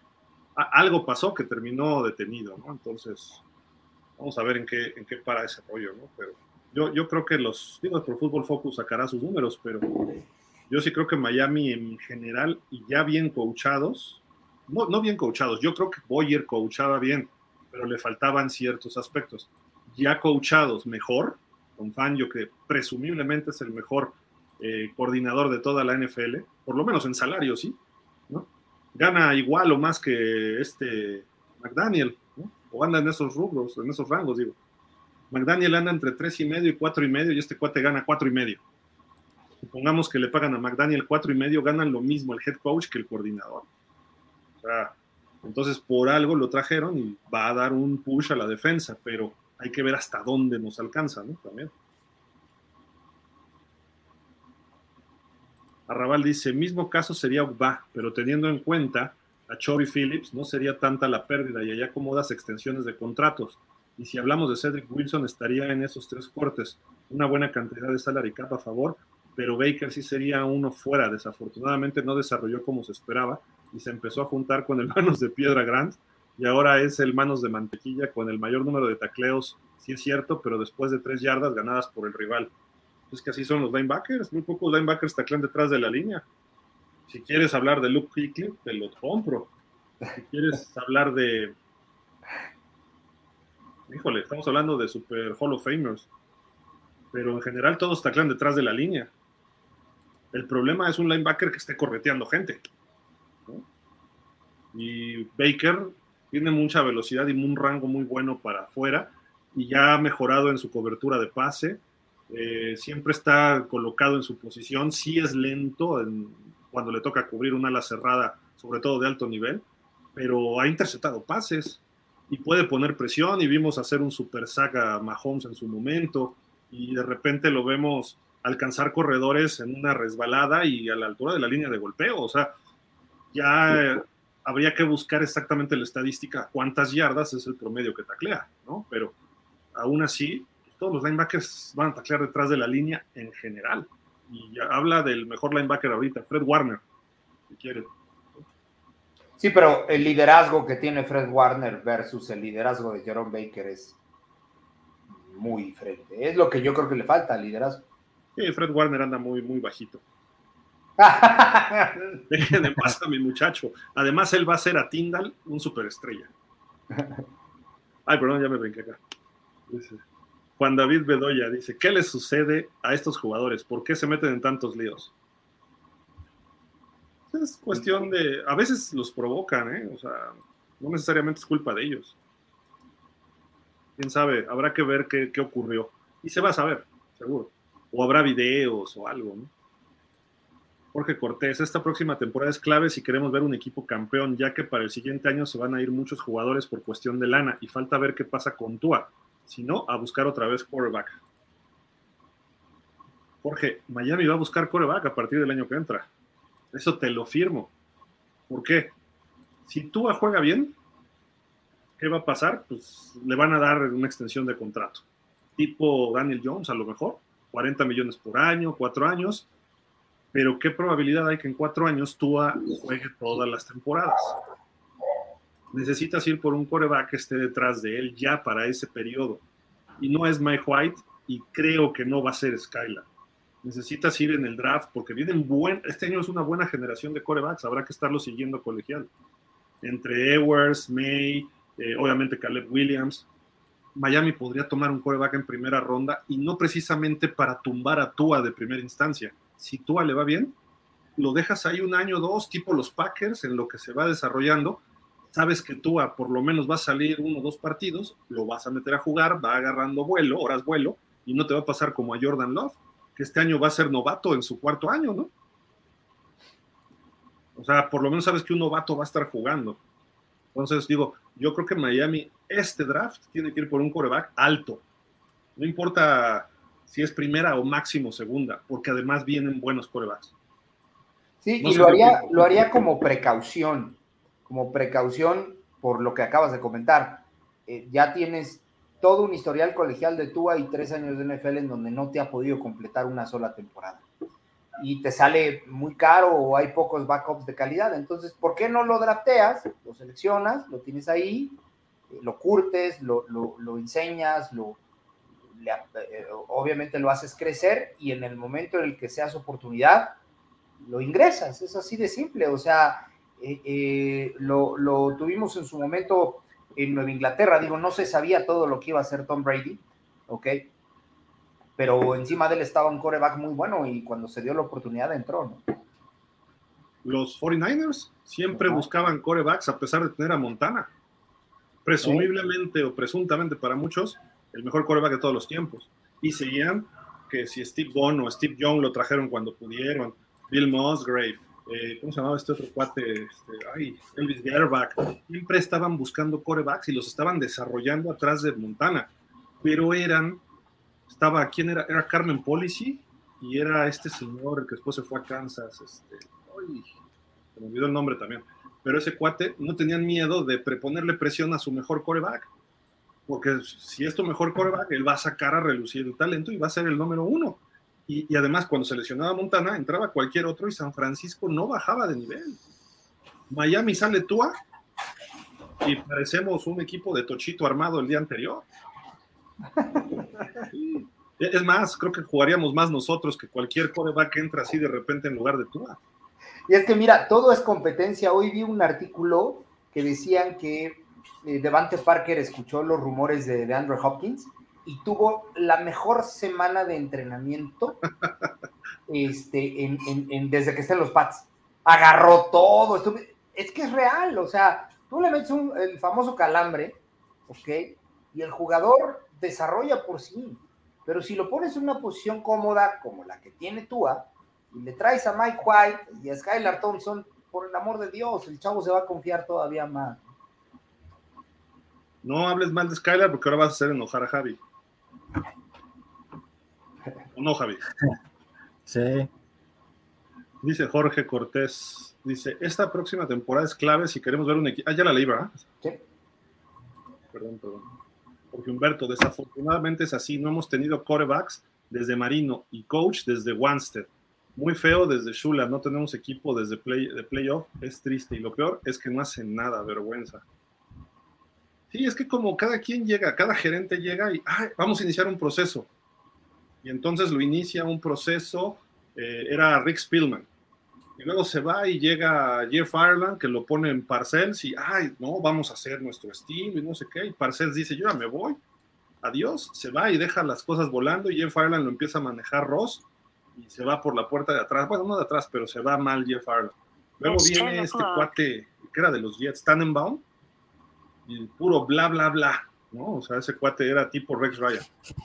Y, llega Chris Greer, un tipo que está hablando y se ríe y, así, y, que no puede hacer una conferencia de prensa solo, cuando él es el gerente, como John Lynch o como Ozzy Newsom, tiene que estar ahí el coach o tiene que estar ahí el asistente de scouts, porque no tiene esa capacidad de hacerla, pues entonces dices, no, no tenemos un liderazgo. Y luego hace revanchismos contra Brian Flores, porque Flores quería a Herbert y él quería a, Tua, y hace ese tipo de acciones, y además un dueño este, que no está presente, más que para los partidos, pues él es el amo y señor. Entonces, imagínate a alguien sin capacidad, sin talento, sin personalidad, sin, sin esa presencia, y no tiene alguien arriba que le diga, a ver, esto es así, o aquí estoy, a ver, repórtame como debe ser, pues hace lo que se le da la gana.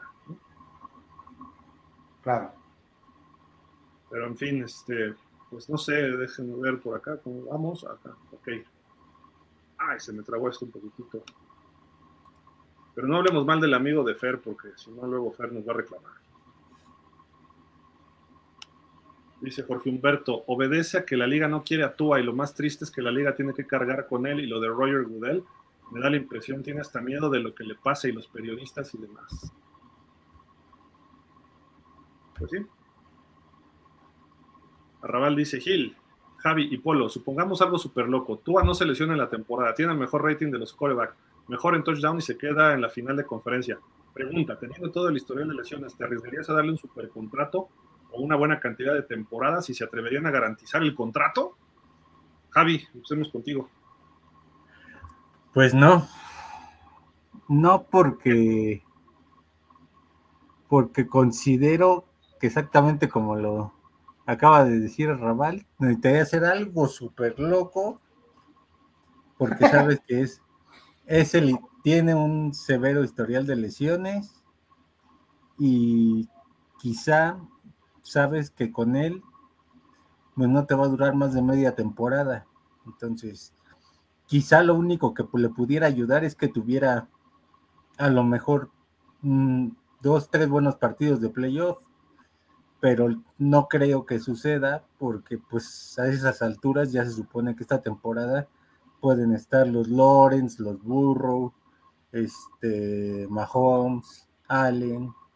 Entonces ahí sí ya difícilmente creo que Miami esta temporada pase del divisional.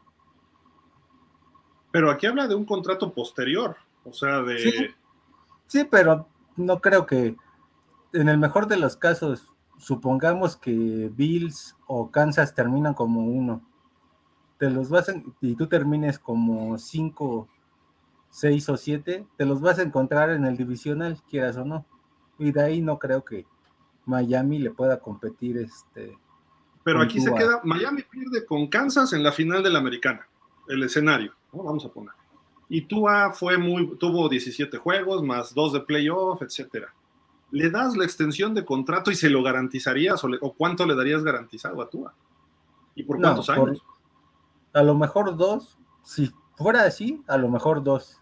Más allá de dos, ¿no? Porque sabes lo que representa Tua en cuanto, a, en cuanto a su historial de lesiones o que se puede caer en, en diciembre y enero.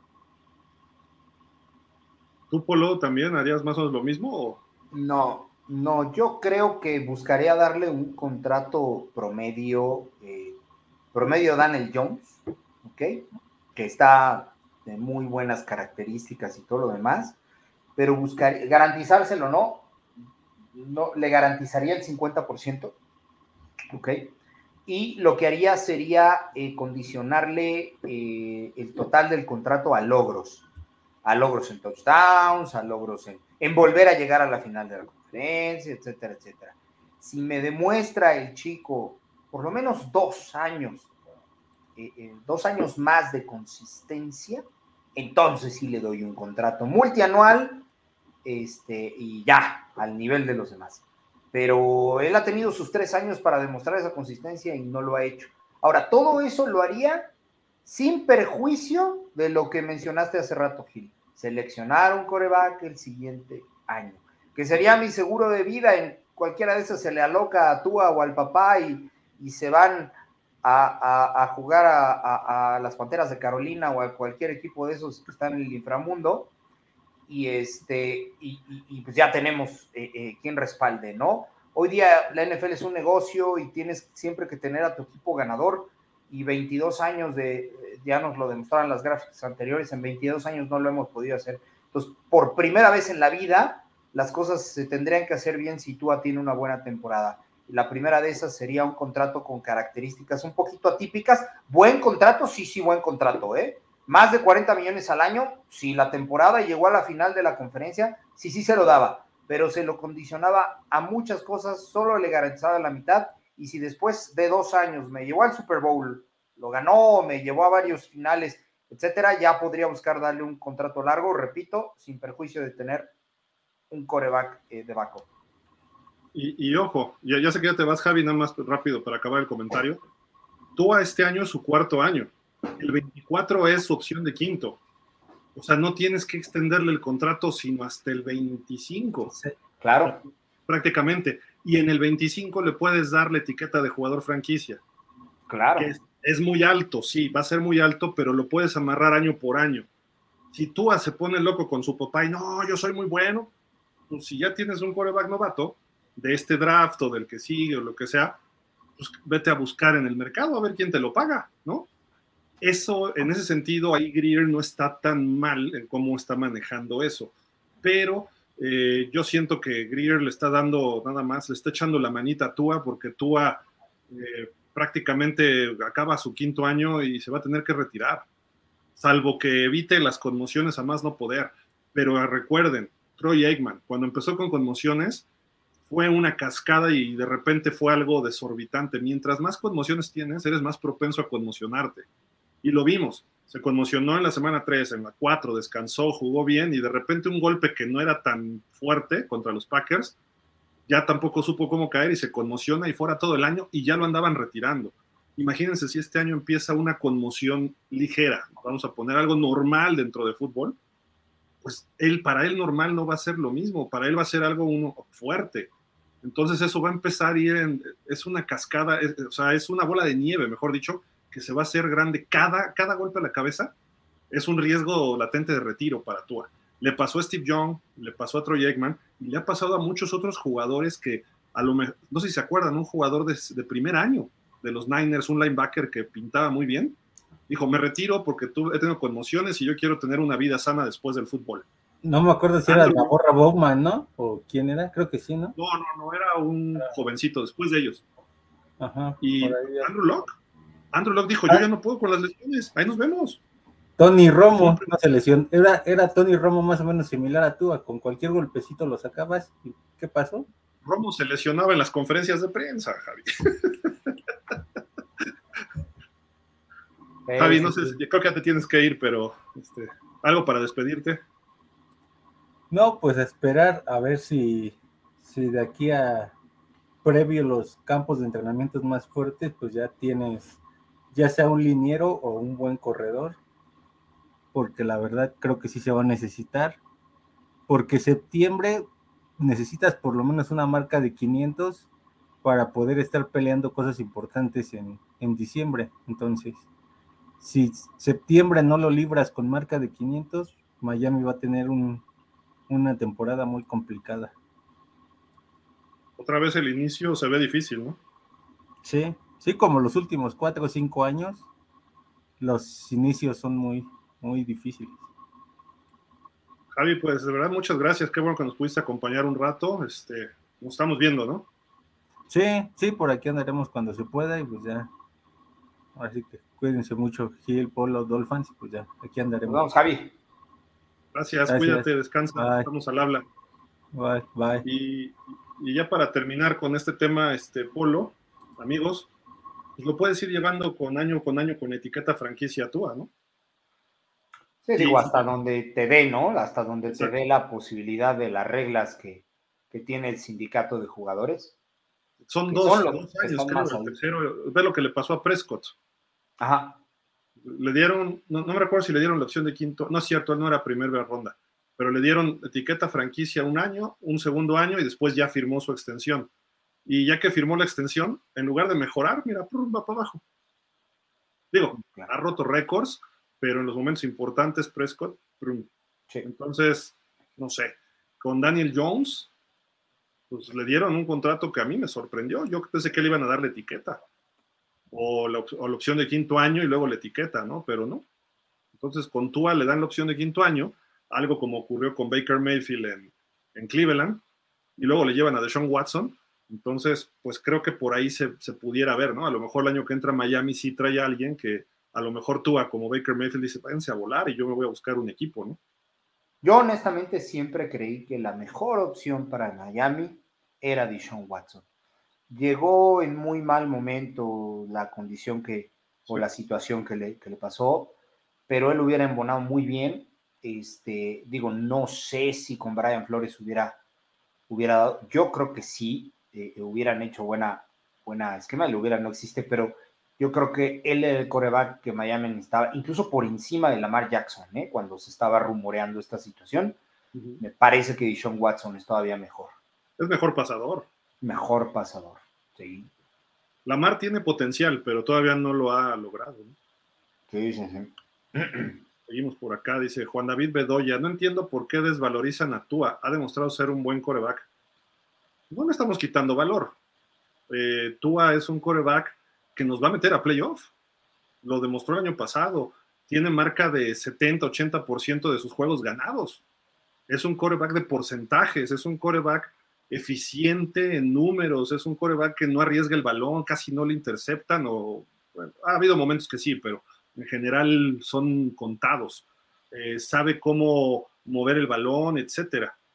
Pero ya viene un pero muy largo, tiene limitantes.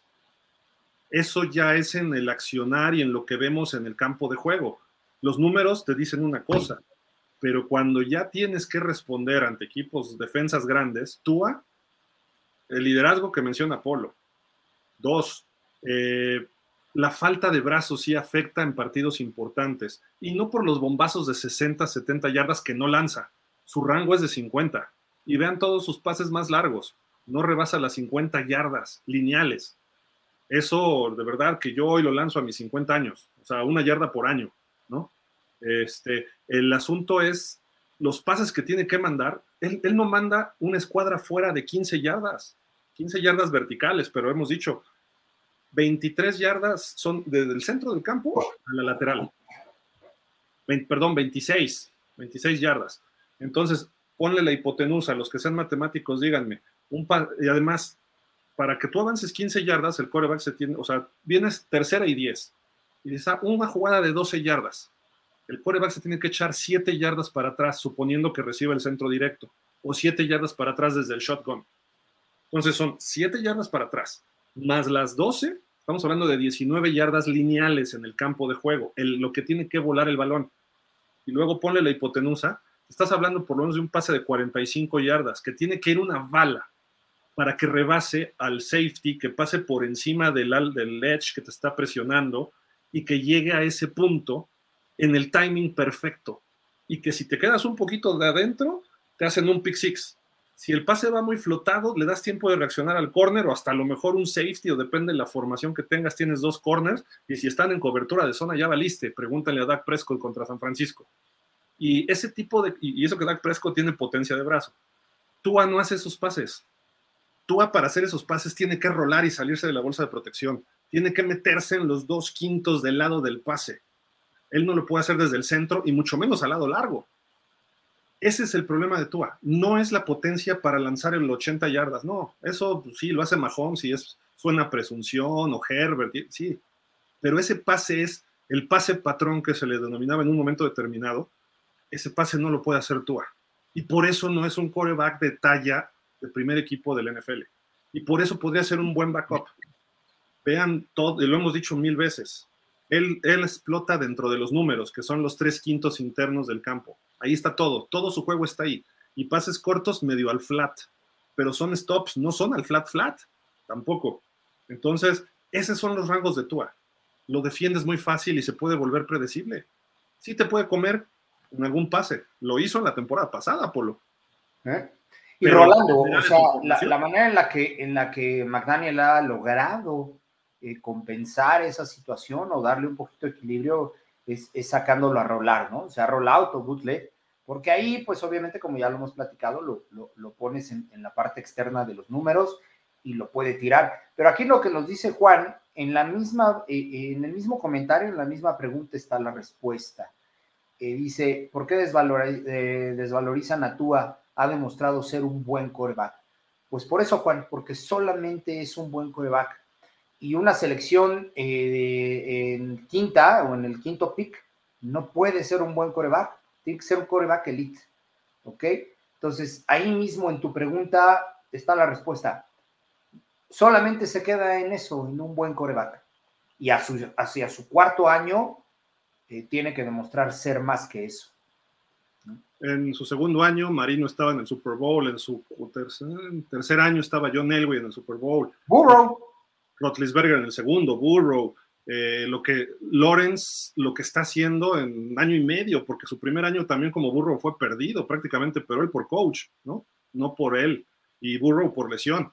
Entonces, Herbert, récords de novato, sin línea ofensiva, sin receptores el año pasado, hizo lo que pudo y aún así tuvo números muy aceptables, arribita o al nivel de Tua. Y Tua con el mejor equipo posible que ha tenido y apenas llega a los niveles bajos de Herbert hablando de números. Sí, el rating fue mucho mejor. Sí. ¿Por qué? Porque él, es, él va a los números, a la eficiencia, y eso es un factor importante. Así era Drew Brees, así era Chad Pennington, pero si nos ponemos a analizar, Chad Pennington nunca llegó al Super Bowl. Drew Brees ganó un Super Bowl, sí. ¿Cómo ganaron el Super Bowl los, los Santos? Con una jugada de engaño, en una patada, y con una intercepción de vuelta para touchdown. Y además ese año pues fueron castigados, no les quitaron el Super Bowl nomás porque la NFL no hace eso, pero la defensiva estaba, generó el famoso Bounty Gate. o sea, no, no le quito méritos a Brice, ¿no? Fue el MVP del partido, lanzó dos pases de touchdown, pasecitos cortos, ¿no? y, supo explotarlos. Pero Brice no era el gran coreback de la NFL. Muchas veces él, sus pases, y tanto los criticé, es más, Devante Parker se metió en broncas con Michael Thomas, porque decía que, ah, pues cachas puros slants, ¿no? Y es que los slants es 5, 3, 3, 5 o 7 yardas y luego 45 grados hacia adentro. Y ahí es donde los mandaba Brice. Pero era líder, era líder y eso, y eso suplía todo. De acuerdo. Y aparte tenía a Camara y tenía en su momento a Jeremy Shockey y Reggie Bush. O sea, él repartía. Tú puedes, puede ser un Drew Brees, sí, sí lo puede ser y no lo hemos negado nunca, ¿eh? Pero le falta eso a Tua, ese extra. Y repito, si me pasan un video donde tú haya cambiado una línea en la línea durante sus tres años, la jugada dentro de la línea de golpeo, una formación o algo, por favor háganmelo llegar porque yo no lo he visto. a, mí que me pasen un video en donde eh, yo pudiera ver en la banca a Tua eh, arengando, corrigiendo, regañando, alentando a su línea, a sus jugadores se, sienta, a lo mucho ve la tablet, que es lo que más le, y rara vez. ¿eh? Ajá, es lo que más le he podido ver. Y la otra es se enconcha y se concentra o se pone a caminar con McDaniel ahí un poquito y listo. O sea, eh, eh, podemos ver a todos los coreback leaders que van. Tom Brady es un ejemplo, un muy buen ejemplo de eso. Van y arengan a la, a la línea y les dicen, y otro touchdown, y vamos por la que sigue. O sea, es obviamente generar estímulo continuo con el equipo. Y ahí te das cuenta que es un coreback al, cual la gente, bueno, sus jugadores lo van a seguir. Tú a yo creo que es de mente chiquita, está chavo, es cotorrón, es lo que tú quieras, pero le falta eso, desde mi punto de vista. E, e, es, muy simple. Tua, yo lo he dicho, tiene una actitud, personalidad muy Hakuna Matata. Hay que vivir la vida, hay que disfrutarla, quizá muy al estilo hawaiano y el estilo, etcétera. Muy bien. Pero un coreback no puede vivir Hakuna Matata. Y Hakuna Matata era Simba. Y Simba, cuando vivía Hakuna Matata, hasta las llenas se burlaban de él. ¿Qué? Así, jajaja, mira, el Hakuna Matata. No, hombre, eh, tú eres un gatito, no eres un león. Hasta que se dice, le dice su papá, recuerda quién eres y despierta el león que tiene. El papá de Tua quizá lo vea y por eso está insistiendo, quizá está esperando que Tua explote en ese aspecto, pero talento puede manejarlo, puedes tener poco, mucho, pero si no tienes ese aspecto de personalidad, no puede más y quizá el papá tendría que presionarlo en ese aspecto, McDaniel, retarlo, desafiarlo. Pero cuando le gritó Brian Flores, se vino abajo, implosionó, implotó, mejor dicho, perdón la palabra, implotó. Ese es el problema de Tua. Mira, eso que dijiste un poquito de, de, papá, eh, y yo lo aprendí en todos mis años de jugador, y mucha gente que, que jugó a todos los niveles no va a dejar mentir cuando tú estás en un campo de juego, tu papá es el head coach. Ese es tu papá. Al menos yo siempre lo vi o me enseñaron a verlo así. Y la verdad es que yo a McDaniel no veo como el papá de tú en ningún sentido, ¿no? O sea, me refiero a que tu head coach es tu inspiración en muchos, en muchos, muchos sentidos, ¿no? Entonces, este, creo que ahí también le ha hecho falta dirección correcta. Sí, Bebel creo que le ayudó mucho el año pasado, ¿eh? Sí, sí, sí yo le acredito más éxito del año pasado a Bebel que a McDaniel. McDaniel con el sistema más o menos le ayudó, pero Bebel cuando lo trabajó, vimos un mejor Tua. Sí, claro. Porque Humberto dice, creen que Tua no debería de estar jugando, pero lo más importante es que a pesar de que ha logrado ciertos cambios y resiliencia, pero no le dan crédito, como dijo Heard, no le doy un voto de confianza a Tua. Sí en general, en general por ahí es como se ve, ¿no? Dice Jorge Humberto McDani y su sistema es un genio, la defensa de Fangio y los genios del equipo y los playmakers, los, lo de siempre. Sims, ¿no? ¿Lo de qué? No sé si se refiere a Sims. Lo de, ah, lo de Chris Sims, sí, sí, sí. Ah, lo de Chris Sims, ajá. Lo, de Sims diciendo que todo fue el sistema. Tua no es McDani, lo que hizo que Tua cambiara y tuviera una mm. oportunidad en la liga, dice por acá nadie cree en, él, muy mal, pero cuidado, su resiliencia puede dar el golpe de autoridad del defensor Cunningham, pero estamos por ver. Ah, sí, este cuate Cunningham, sí sé quién es. Sí, sí, sí, sí. César Thomason, relájate Gildardo, Burrow y Herbert también les dieron su opción de quinto año, también son malos, relájate, este año nos lleva al Super Bowl. hicieron por conveniencia. César, no tengo problema. ¿Y por qué se los dieron? Porque están viendo a dónde va. O sea, Herbert se está esperando a ver qué pasa con Burrow su agente, y Burrow está esperando a ver qué pasa con Herbert. ¿Quién, ¿quién merece ser el mejor pagado del NFL?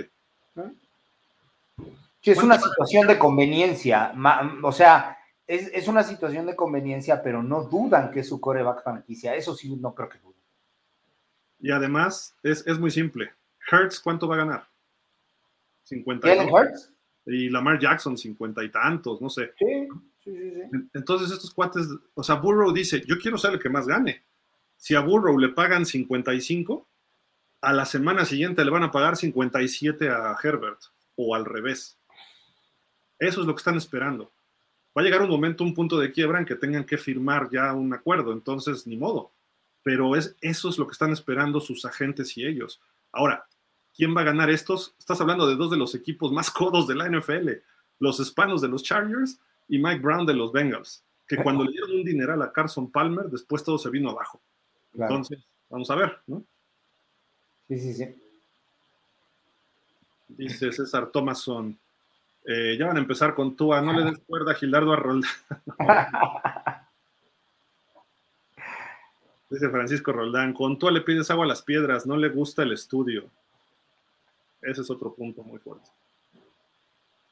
Jorge Humberto dice, Good Morning Football, todos dicen que Luan llegará a Miami. Lo de Cook está más difícil porque quiere a fuerza 10 millones y que se están abriendo posibilidad eh, por medio de incentivos, pero que hay problemas que saben que estará dando o que está haciendo el Chucky, que los jugadores van a entrenar primero fue Derek Carr y ahora está Carson Wentz. ¿Qué pasa ahí? como que no entendí muy bien. Este, yo, yo supe que Carson Wentz fue a Tampa, ¿no? A hacer un trayecto. Sí, yo también supe. No, no, no, no, sé, no sé bien qué pasó ahí, Jorge Humberto, pero pues, hasta ahí. Dice Jorge Cortés, el lado bueno de que hace 22 años no ganamos un partido de playoff sería que de verdad somos buenos fans de los delfines por haber soportado tantas malas temporadas y aquí seguimos. Correcto. Eso sí. Rafa Rangel, que todos minimicen a Tua, pero que nos lleve al Super Bowl, aunque digan que fue la defensiva lo que lo hizo, como diría Javi. pues sí. No, sí, por supuesto. Ha habido dos equipos, o un equipo, dos por ahí en la historia que han ganado sin coreback de 57, pero dos lo han ganado, ¿no? Fred Dilfer, bueno, este, Jim McMahon, quizá otro, ¿no? Este, porque Mike Ripien sí jugó bien, Nick Foles jugó bien. Em, no sé. En general. Dice, es broma, mi querido Javi Bailoa. Raval dice, Polo, no le demos argumentos. La selección de Tua se debió a su novelesca historia y sobre todo los fantasmas de Breeze rondaban la atmósfera. Y aunque a todas luces Herbert era el indicado y por eso no lo reclutaron, porque Greer se hizo la super pregunta que dio para atrás el proyecto. Y si hubiera, y es por esa presión que Herbert no fue del fin, y si eso hubiera sido Hertz, fuera cargador y tú sería de las águilas. Fíjate. Pues sí. Ya en alguna ocasión hubo un programa donde eh, creo, que, creo que yo pregunté si qué hubiese sido del destino de Tua en los Chargers y creo que incluso tú me respondiste que a lo mejor los Chargers ni siquiera lo hubieran seleccionado, ¿no? A lo mejor hubiera acabado o en segunda ronda o, por ahí del, lugar 20. Pero en el sentido de que los Chargers sí lo hubieran terminado seleccionando porque necesitaban coreback, o sea, lo necesitaban realmente, este, yo creo que tampoco le hubiera ido bien ahí, ¿eh? y menos con los equipos que han ido armando. Y, y, es que los Chargers están hechos en otro sistema con sus receptores y su estilo. Ahí Tua no cuajaba. En Miami se lo han ido armando, porque tampoco cuando llegó se lo han ido armando. Entonces, por, ahí va. Dice Jorge Humberto, Breaking News dice que Mr. Ah, no, Brill News, perdón. Dice que Mr. Rogers tiene problemas con su brazo de lanzar y que su pierna derecha, derecha tiene desgarre y es posible que si no se recupere para las primeras semanas, ¿será? Yo lo vi bailando muy a gusto en el concierto de Taylor Swift. Ah, no creo. Ahorita se especula todo. Arrabal dice, a tú póngale el protector que tenía Brian Cox. sí. Eso te reduce el impacto en el piso, ¿no? Te evita el cascazo en el piso, tipo lo que le pasó a Tua tres veces el año pasado. Jorge Cortés, Prescott número uno, creo que ya pasó su oportunidad, tuvo un equipazo y no la hizo. Ahora menos, lleva seis o siete temporadas. Dice Jorge Humberto, Coach Polo, creo que el padre de Tua no solo piensa que es una falta de respeto, yo creo que hay algo que sabe que nosotros no, y lo que le importa es que su hijo gane dinero y lo saque de pobre, y su madre, caray, ¿qué piensa? Es triste la vida de Tua.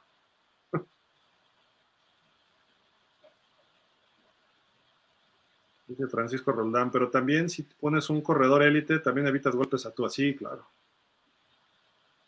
mucho, la mejor temporada de Tannehill, las dos mejores, fue con Jay Ayay rompiendo las mil y con Derrick Henry. Sí. Sí, sí, suples un poquito las deficiencias. Gerardo Antonio García dice: Saludos desde la Copa, Ciudad de México.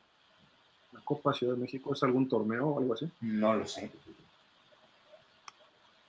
Dice Raval, simplemente Gil plantea en la línea ofensiva que realmente simplemente la West Coast Offense, ahí no estaríamos tan mal, pero necesitamos que tengan mucha movilidad, porque uno a uno no sería conveniente y así realmente arriesgas la integridad de Tua.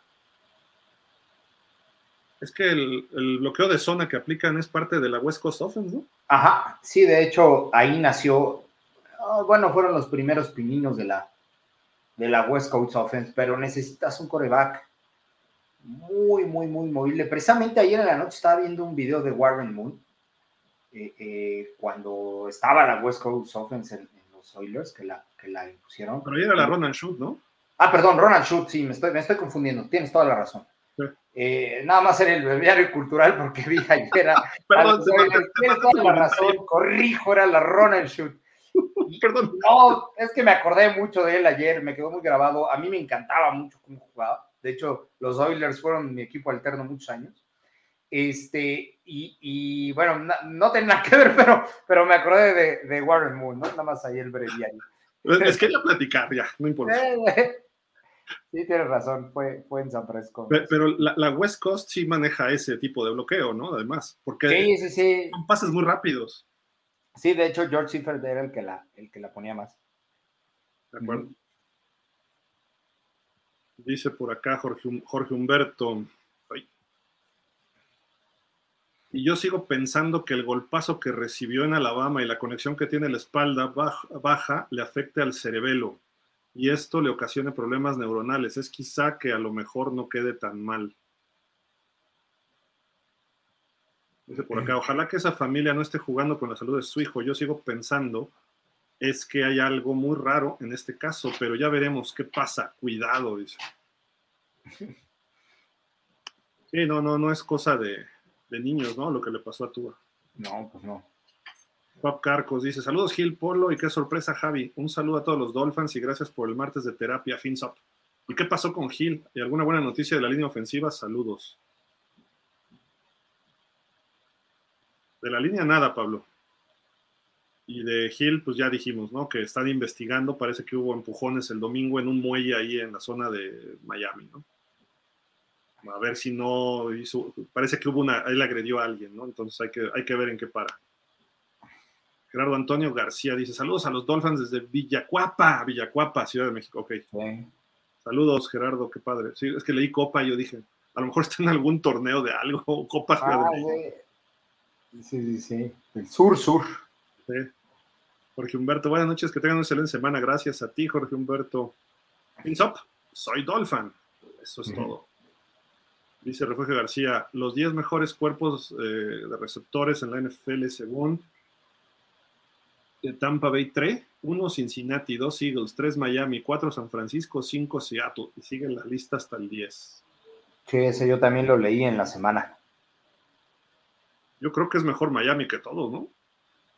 Mira, sí creo que Jamar Chase esté ahí como pegándole en el, en el top 3, pero no creo que los Eagles tengan mejor cuerpo de receptores que Miami. La verdad es que no creo. O sea, nada más pon a Waddle y a Gil receptor 1 de la liga y receptor 5. Ajá. Y los Eagles, creo que fue el 3 y el 6, AJ Brown y este de Bonte Smith. Llamar Chase, además se perdió algunos juegos porque creo que estuvo lesionado. Eh, no estuvo en ritmo toda la temporada. Y Higgins es bueno, pero Tyler Boyd, ¿no? sí, pero no están al nivel de, tener a, a, Hill y a Waddle juntos, vaya. Sí, sí, sí, sí, Sí, sí. Pero así dice Pro Football Focus, pues está bien. Pap Carcos dice, pregunta seria para Javi. Uy, ya se fue. ¿Cómo ves a Tua? ¿Cuántos partidos va a jugar esta temporada y cuántas yardas va a alcanzar? ¿Y crees que esté sano y nos lleve a la final de conferencia? ¿Cómo ves, Javi? Lo mencionó, ¿no? De alguna forma. ¿Eh? Dijo que no, que no le ve más que el divisional, ¿no? Sí, que hasta ahí llega por acá, Iván J. Hernández. Buenas noches, Dolphins. Ya se les extrañaba. Un saludo, Don Gil, Coach Polo y Javis. Igual, ¿no? A ti, Iván. Si aquí hemos estado. Rangel. Tomemos con, con pinzas lo de Tariq Hill. Recuerden que son estrellas y todo se vuelve escándalo. Hay mucho oportunista. Dice, si yo me encontrara con alguno de ellos, lo haría enojar para que me diera una trompada de mandarlo y vivir el resto de gratis, aunque me dejara como vegetal, ¿no? Oh, bueno. Oye, no, no, fíjate Demasiado maquiavélico, ¿no? Sí, no. Eh, cuando es el Super Bowl 45, que Green Bay le gana a Pittsburgh, eh, estaba la zona de entrevistas y pues yo me metí a los Packers a entrevistar al vestidor de los Packers y cuando salgo, viene nada más y nada menos que James Harrison. Mm. Este cuate de por sí tiene cara de mala leche y venía bufando de que habían perdido, ¿no? Así lo veo. Y este, iba con un compañero, este Aaron Soriano, y dijo, vamos a entrevistarlo. Órale, va, ¿no? Nos vamos acercando, el cuate venía así, caminando en el pasillo del estadio de Dallas, levanta la mirada, se nos quedó viendo así como que ni se me acerquen, hijos de quién sabe qué. Digo, lo pensó, ¿no? O sea, se notó. Nos volteamos a ver y dijimos, no, no, déjalo así. Ese cuate con una mano nos manda de Dallas a México de regreso, ¿no? Dices, no, o sea, ¿para qué lo molesto, no? Déjalo que se vaya ya, ¿no? Usaba el 92 él, ¿verdad? Sí. Sí, sí. Imponente. Dice por acá Pap Carcos, Cook pudiera esperarse hasta después del 17 de julio, que es la fecha límite de la etiqueta franquicia para firmar un contrato. Pero Cook es agente libre, no depende claro, de. Fue cortado. Él puede firmar si quiere hasta octubre. Sí, fue cortado. Iván aquí dice, buenas tardes amigos, gracias por el programa, no olvidemos el like, gracias, gracias Iván, saludos. Aldo Gómez dice, ¿qué ha sido de la novela de nuestro centro? ¿Ya está entrenando? Pues ya no hubo entrenamientos esta semana, ¿no? No, no, ya no. Creo que ahorita sí hay unas vacaciones hasta julio ya, ¿no? va a llegar al training camp, pero quizá avanzado el training camp. no, no lo van a dejar ir tan fácil. Bueno, y él tiene que cumplir. Tiene contrato. O sea, que él busque una eh, eh, mejora, no quiere decir que no tenga que cumplir el que tiene. Y cada entrenamiento que se pierda es que es una sanción. Buena la, este, la maquinita, cling, cling, cling, y pierde lana, ¿no? Sí, le va abonando ahí. Enrique Valencia Boites, con el tema de Barkley, ¿podría ser? Ah, es que Barkley parece que no quiere firmar su, etiqueta, ¿no? Le han preguntado y dice que no tiene prisa, que se lo lleva light, quién sabe qué tantas cosas. Es que los gigantes ahí sí la cuatrapearon toda, ¿no? Se lo dieron a Daniel Jones y no a tu corredor que te sacó al equipo adelante. Al corredor lo firmas 3, 4 años y al coreback le dices, te doy una etiqueta y a ver cómo funcionas tu segundo año bajo el coach. ¿no? Sí, porque lo que lo hizo despuntar fue el coach, ¿sí? Sí. Y, que Barkley estuvo muy bien este año como en sus otros años, ¿no? Sí, a, Daniel Jones, antes de que llegara este, el, Brian Double, lo habían, ya lo estaban catalogando de Bost en muchos lados. ¿Y ven? Suerte. De acuerdo.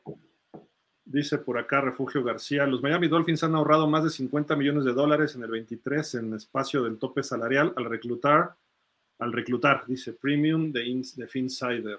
Okay. Pues Elena, ya llegué, saludos amigos, me extrañaban, ya sé que no, pero yo ustedes sí. Dice Refugio García, Tariq Hill advierte a los Falcons, al corredor, BJ Robinson, sobre la defensa de Big Fangio de Finsider. ¿Nos toca jugar contra Atlanta? Sí, ¿verdad? No. Sí. No. Ah, no, no, no, no, tenemos Atlanta. Tenemos a Carolina. creo, que eh, vamos contra la división este de la Nacional, Dallas, Gigantes y ellos. Washington y Philly. Y nos toca Carolina, si no mal recuerdo, de la Nacional por el nuevo calendario. Pero los Falcons no. ¿No, verdad? No. Sí, no. Pero bueno, que lo advierta, está bien. Javier Medina dice, Tyreek Hill le ha de haber dado una cachetada, un empujón, porque la cara del tipo se ve limpia y aquí en EU ya un empujón lo catalogan como felonía o asalto, pero como es Tyreek quieren dinero. Correcto, Puede ser por ahí. Dice Lucelena, a ver, nos Gil a todos. ¿Qué número de defensiva creen que sean los delfines la siguiente temporada y qué número la ofensiva? Creo la ofensiva será top 5, la defensiva top 10, pero exactamente cuál creen. Por favor, omitan en su comentario la palabra Tua o coreback o lo relacionado a Tua. ¿Y, cómo quieres que hablemos de la ofensiva sin el coreback? No, pero además creo que se confundió porque dice la ofensiva será top 5 y luego repite y la ofensiva top 10. ¿Quién sabe ah, cuál, Yo creo que la defensiva top 10, ¿no? Pues mira, yo creo que nuestra ofensiva. Mm, nuestra ofensiva va a estar por ahí del lugar 12. 12, 14. Eh, eh, eh, no creo que esté en el top 10. Ofensiva. En la ofensiva, ajá. Y si llegara a estar, estaría en eso, en el 9, en el 10. Yo eh, considero que va a estar en el 12. Fue, la 6 el año pasado, ¿no? En yardas. Ajá, sí, sí, ahí terminó. En 5 o 6, creo. Sí. Este, y esto creo que obedece a la falta de línea ofensiva. Pudiera cambiar esta eh, eh, idea que tengo o esta expectativa que tengo Sí, si llegaran, eh, si llegara Taylor Ruan o si llegara alguien más, sí, ahí sí puede ser que la, la metiera entre el 8 y el 10, ¿no? Pero hasta en tanto esa línea ofensiva no se mejore, yo creo que van a estar por el 12. Y la defensiva va a estar en el lugar entre el 3 y el 5. Ahí va a estar, sobre todo por la adaptación a Fangio. Si ya llevaran dos o tres años con el mismo coordinador, sí me atrevería a decir que estarían en el top 3 o hasta la primera pero como va a ser un proceso de adaptación jugador-coach, esquema, este, creo que va a estar por ahí de las 5. Órale. por el talento, por el talento. La, defensiva yo la veo afuera del 10, un 11. Ok. Un, 10-11, porque tienen que entenderle a Big Fan yo. Y cuando ya llevas, son por lo menos del 19 para acá, son cuatro años con un sistema de Flores, Boyer, que era lo mismo, de que venían de ese estilo de Belichick de defensa, creo que no va a ser tan fácil para muchos cambiar rápido. Y además, eh, creo que va a haber jugadores que destaquen, sí, pero no necesariamente eso te lleva a que tu defensiva sea la 23, 25 el año pasado y ahorita de repente sea la 1, 2. Lo que pasa es que sabes que Gili, perdón que te interrumpa, yo le apuesto a esa situación porque no hay un solo novato en la defensiva, ni uno. Todos los titulares son veteranos. Cam Smith. Bueno, pero todos los titulares son veteranos, eso es una. Y dos, en todas las posiciones, salvo en el linebacker, en el middle linebacker, todas las posiciones tienen un jugador elite. Todas. Sí. Howland, este, Jalen Ramsey, Xavier Howard, este, Bradley Chubb, Jalen Phillips. O sea, puede despuntar, ¿eh? tienen todos elite. no es como que sean buenos, todos son elite, a mi parecer. Entonces, creo que eso la puede colocar en el 5 y que no hay novatos. Salvo que en algún momento tenga que entrar Tyndall porque eh, Long ya no estuvo disponible. ahora, Tyndall, ahora vas con Tyndall. No, no, eh, pero es novato, sería el único novato. Digo, no novato nominal como tal, pero pues no tiene cancha, no ha jugado. jugó partido, dos, ¿no? Oye, este, el, problema que yo veo no tanto es del lado de nosotros. Te vas a enfrentar dos veces a Josh Allen, dos veces a Rodgers, a Mahomes, a Hertz, a Herbert. Entonces ya estás sumando partidos que la ofensiva va a tener que ganar esos juegos. O sea, va, a tener que meter 30 puntos para ganar. Porque la defensiva sí va a aguantar, pero a lo mejor vas a tener que ganar 34-28. Entonces te van a generar yardas. Eh, es lo que yo veo que puede ocurrir. Y si en una de esas los Patriots salen inspirados, también te hacen buena, buenas series ofensivas. Eh, no recuerdo qué otros partidos, pero Dallas, Dallas genera muchas yardas a la ofensiva. Eh, los gigantes, a ver qué pasa con Barkley. Washington, digo, traen un coreback novatito. Entonces empiezas a ver a los rivales y dices, no va a ser tan fácil el que de repente sean dominantes estos jugadores que han tenido partidos buenos históricamente, sí, y creo que va a cuajar y va a haber un partido en que a lo mejor hasta blanqueemos a alguien, ¿eh? ¿Eh? No, no lo dudaría, pero no va a ser toda la temporada, ¿no? Entonces, si, si lo hacen, Miami puede pelear el Super Bowl, ¿eh? Como estamos, con la ofensiva que tenemos. Y la ofensiva con que mantenga el 6-7, con eso estoy bien servido, ¿eh? Ojalá y mejore en juego terrestre, eso sí.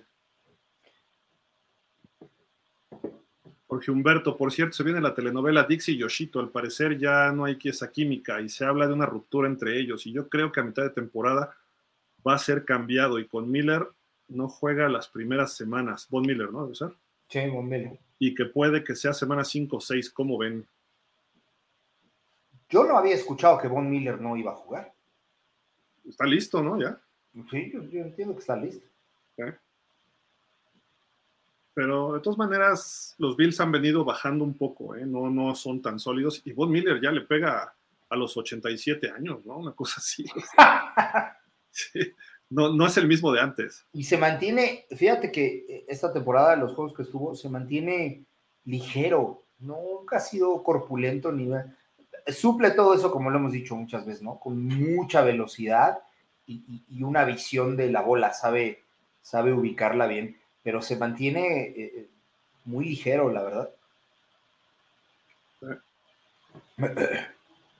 Pues, eh, digo, los Bills ya vimos que les podemos competir al tú por tú el año pasado. Hay que mejorar nosotros y la defensiva con lo que mejoró, creo que hay chance de ganarles los dos. Sí. Y a los Jets también se podría ganar, pero hay que esperar porque tampoco es que estemos pues, jugando solos, ¿no? Del otro lado hay gente que tiene capacidad. si, se rompe Dix con Allen, ahí sí creo que pudiera... Pues sí, habría un quiebre ahí o, se fracturaría, por llamarlo así, este, la, ofensiva, ¿no? Sí, porque ya no te preocupas, o sea, si Dix sale de los Bills, no es la ofensiva de miedo que ha tenido, ¿eh? Javier Medina, ¿de veras le tienen miedo a Bills y a los Jets? No les teman a ustedes que no les dé frío, aunque la nieve los esté cubriendo. Saludos desde el Paso, Texas. no, sí, los Jets están trabajando bien. Mira, el año pasado los Jets, su defensiva fue de las mejores de la liga, ¿eh? de las mejores cinco. Y este año Rodgers, ponle tú que no sea un cambio radical. Hay que recordar lo que mencionábamos en diciembre si los Jets tuvieran corebacks, sería otra cosa, porque perdían juegos 13-10, 17-14, eh, cosas así perdían. Y la defensiva controlando equipos muy poderosos y los dejaba en pocos puntos. Aunque no le vamos a pedir a Rodgers que haga cinco pases de touchdown, pero con que haga tres, con eso van a ganar los partidos. Su defensiva está muy bien manejada por Robert Sale. Sí, tiene un buen cocheo. Sí, y, está trayendo a los que quiere Rodgers para hacer lo que se le dé la gana a la ofensiva. Y él, él, él y Hackett van a decir, a ver, sí, lo que hacíamos en Green Bay, sí, órale, pa, No van a tener problema. Eso va a ser lo, lo, peligroso de este equipo. Y Rodgers tiene una proporción de 4.5 pases de touchdown por una intercepción en su carrera.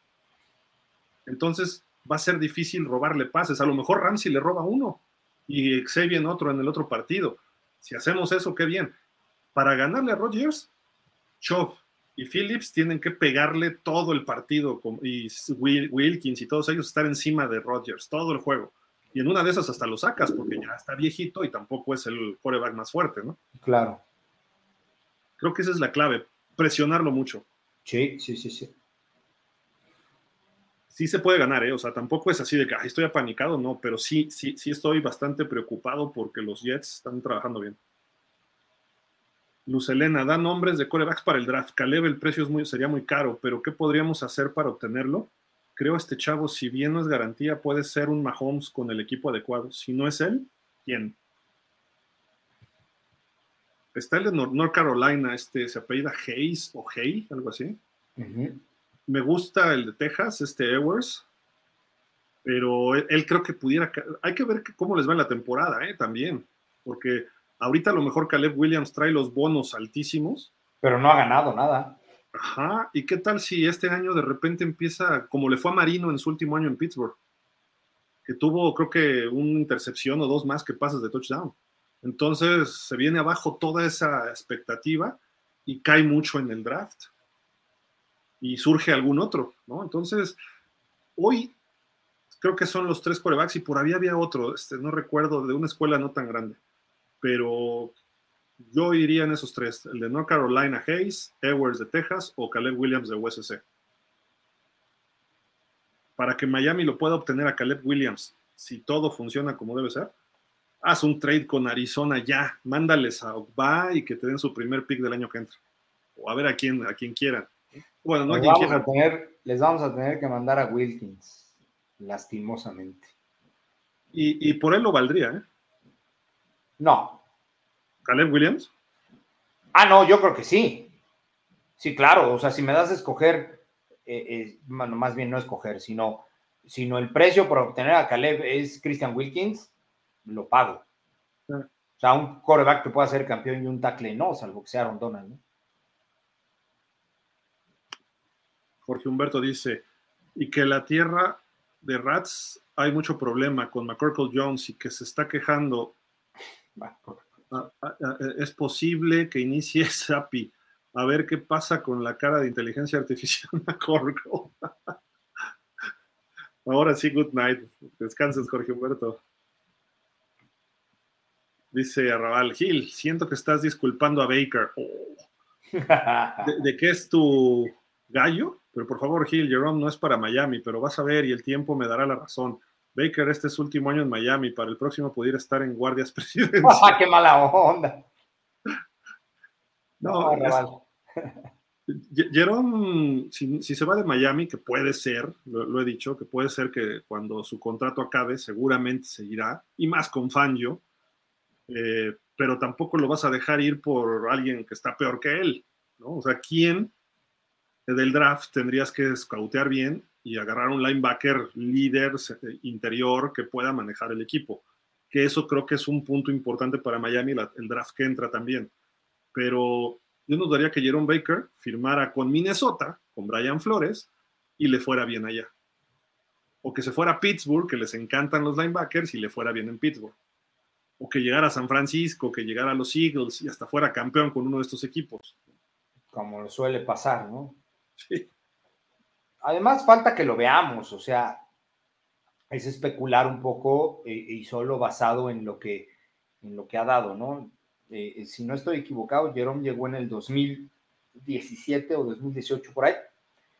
Y este, y, le falta, o sea, no le falta desarrollo como jugador, que eso lo ha tenido, pero no ha tenido un verdadero coordinador defensivo, a mi parecer, ¿no? O sea, de, fútbol, de vieja escuela. Pues a lo mejor cuaja con él, no lo podemos saber. Fangio, su especialidad son linebackers. Sí. A lo mejor tiene un temporadón Baker este año, ¿eh? Y sería fabuloso, todo lo que sea bienvenido. Y guardias presidenciales que se aguante. Refugio García, Patrick Mahomes, top 3 defensivos más difíciles que ha enfrentado en su carrera. Eh, por la vía a Complex Sport. Aaron Donald, Jalen Ramsey y Von Miller. Órale. Y Jerome Baker tiene la captura más larga en contra de Mahomes. Arrabal dice, Chris Greer era reclutador y el que era la mejor opción era un gerente, creo, y está en Bengals, creo. Era el de Pittsburgh, Omar Khan. El de Pittsburgh, ajá y ve lo que está armando en Pittsburgh. tuvo muy buen draft, sí, sí, sí, lo hizo muy bien. Y agentes libres, se llevó a Allen Robinson. Eh, no, no, no, aguas. Pittsburgh no va, Pittsburgh puede regresar a playoff este año, ¿eh? a pesar de Tomlin. Dice por acá Refugio, según se informa, el incidente ocurrió alrededor de las 6 de la tarde hora local, cuando la tripulación de Hill intentó abordar el barco sin permiso. Hill y un empleado de la Marina se metieron en una disputa al respecto y resultó que Gil golpeara al hombre. Pues entonces a lo mejor sí, este, hay algunas pero, pero, bueno, ahí está el contexto. O sea, la tripulación de Gil intentó abordar el barco sin permiso. ¿No? O sea, la tripulación se refiere al capitán, a los que van ahí, ¿no? Pero él también, ¿no? Y él también, obviamente. Eh, eh, sin permiso y obviamente ahí lo que se piensa es que Gil eh, eh, Tariq Hill empezó a discutir con el empleado que no lo dejaba subir y lo golpeó. ¿no? Sí, sí, si él tiró el golpe nada más, pues sí va a haber sanción. ¿eh? Ahora, es un empleado de Marina. No, sé si es un empleado federal. No creo. Yo creo que es algo privado, ¿no? Pero. Ok. Yo creo, no sé. Pero el rollo es, si él tiró el primer golpe, si hay video y se hace el escándalo, puede que venga alguna sanción. Y si hay lesión también, ¿eh? allá, castigan la agresión eh, eh, por el hecho de, por el simple hecho de la agresión, ¿ok? Pero también, si hay una lesión, pues aquel va a pedir más dinero porque va a decir, necesito puntadas o lo que sea que le haya podido causar de daño, ¿no? Sí, sí. Dice Luz Elena, a mí me gustaría Tua como coreback 2, no porque no confíe en él, creo que él sano es de lo mejor, pero por su propia salud, porque sinceramente sí creo que un golpe mal dado y él no sabiendo protegerse y con la línea ofensiva que tenemos, la verdad me da miedo que le pase algo. Si queda como coreback 2, él puede mantenerse en el juego sin tanto riesgo y nosotros conseguir un coreback competitivo. Si llega Caleb, de verdad sería maravilloso. Claro, pensando que lo ayuden en la transición colegial a la NFL con un buen coach. Que, en Miami la tendría, ¿eh? O sea, con Darrell si se queda. Uh. Pero si llegara Caleb o cualquier otro coreback, no sería inmediatamente el coreback 1. Con un Tua sano, él es el, que sería el coreback 1 y empezarían a formar eh, eh, al, otro, al otro chico. Polo, vamos a suponer que Tua tenga una temporada de playoff este año y que juegue sus 17 partidos. Training Camp 2024 ¿Caleb no le gana el puesto titular a Tua? Qué buena pregunta, Gil. o sea, yo creo que sí se lo gana, ¿eh? Mira, sí podría pensar que se lo gane por, por el talento inminente que tiene Caleb. Pero cuatro años de NFL es colmillo ya desarrollado. A lo mejor sí, a lo mejor sí, pero este. Ah, se, vería hasta la semana uno. O sea, no lo podría cantar directo. Y repito, no porque tenga más talento. Caleb es un talento indiscutible, sino porque ya cuatro años de NFL te dan, te dan experiencia. Pero tú a su año tres, yo lo veo igual que el año uno, ¿eh? leyendo defensivas y todo. Entonces, no sé qué tanto evoluciona este año. Yo esperaría que sí, que tú de un brinco importante este año, ¿no? Pero. Mira, yo le he visto a Caleb hacer movimientos en, en los highlights que tiene yo le he visto hacer movimientos de jugador profesional, ¿eh? Eh, eh, no, no me refiero específicamente a que pudiera o no haber tenido, o pudiera o no tener un buen coach. De hecho, es una tarea que voy a hacer, voy a ver quién es su coach en colegial. Pero yo lo he visto hacer movimientos tan definidos y tan estrictos y no precipitados, ¿ok? hay, una, hay una jugada en particular en donde se rompe, se rompe la jugada y con la paciencia del mundo eh, hace dos movimientos para quitarse el, probable sack y luego hace un backpedal de cinco yardas en la misma bolsa de protección. De verdad es que eso es impresionante la paciencia. Hace un backpedal o drop back, como se le llama a los quarterbacks, hace un backpedal de cinco yardas con toda la paciencia del mundo. Todavía eh, eh, hace un shuffle que es rebotar dos veces en el mismo lugar y ¡pum! coloca un pase de 40 yardas. Es una jugada que tardó ocho segundos aproximadamente y, hace movimientos de profesional, de verdad, está muy canijo, muy canijo. Y, de profesional de calidad, o sea. De profesional de calidad, sí, sí, sí. De acuerdo, e, ese cuate tiene un talento por encima. Si fuera May o si fuera Edwards, creo que sí Tua sería titular en un principio. De los otros corebacks que yo he mencionado. Pero Caleb Williams sería titular semana uno. Es muy probable. Sí, sí, sí. Bajo esa estructura, sí. Javier Medina dice, Tua es bueno siempre y cuando no le dé y, cuando, y cuando el mareo. le dé el mareo. y vaya mareo, ¿eh? O sea. eh. Luz Elena, de hecho, no, Gil, soy fanática del Rey León. Las hienas se burlaban de Simba antes del Hakuna Matata. Posterior, cuando se escapó, empezó el Hakuna Matata con Timón y Pumba. Esa época representa su adolescencia y su rebeldía como tal al ser influenciable. Posteriormente, gracias a Rafiki, el mono llegó a su madurez. Solo aclarando, las hienas no se burlaban en el Hakuna Matata, fue antes de eso. Sí, ¿no? Correcto. Pero cuando regresa ahí a la piedra reina, o no sé cómo le llaman, piedra madre, algo así, se empiezan a reír de él, ¿no? mira quién regresó, o sea, regresó el niñito, ¿no? Una cosa así, y ahí, adiós, ¿no? Sí, así Lucelena, perdón, pero Burrow es un coreback más consolidado, ya te llevó a un Super Bowl y estuvo a punto de ganarlo. Herbert es muy bueno, sí, pero Burrow tiene más méritos y más cualidades a mi gusto. Sé que son fanáticos de Herbert, pero a mí particularmente me ofenden que digan que es casi, casi un marino. Blasfemos. Fíjate que ya habíamos comentado en un, en un programa anterior, este, y si alguna vez Luz Elena se da la tarea de ver este, a Herbert en los Patos de Oregón, se va a dar cuenta cómo ejecutaba y, excelentemente bien. Hacía eh, tanto el RPO como el stretch, lo hacía muy, muy bien, ¿ok? Pero corría, corría y, corría bien. En el RPO muchas veces quedaba con el balón. ¿Ok? Y este, eh, creo que el problema de Herbert es que no lo han sabido aprovechar bien en los Chargers, a mi parecer. No le han puesto el sistema idóneo este, eh, para él. Si él estuviera en un equipo, por ejemplo, que estuviera en las Águilas de Filadelfia con Siriani, hubieran sido campeones sin duda. Sin duda, ¿eh? Y sin restarle méritos a Jalen Hurts pero la, corpulencia y, el, el, brazo que tiene este eh, Herbert, a mi parecer, no están siendo bien aprovechados. El, brazo de Herbert es un brazo tipo marino. Y Herbert tiene la movilidad que Marino no tenía. Claro. Eh, tiene el tamaño, tiene todo y además él tiene mucha movilidad, o sea, puede correr, puede manejar un RPO sin problema, Herbert. Y es inteligente, Gil. Y, tiene, IQ eh, eh, bastante bien.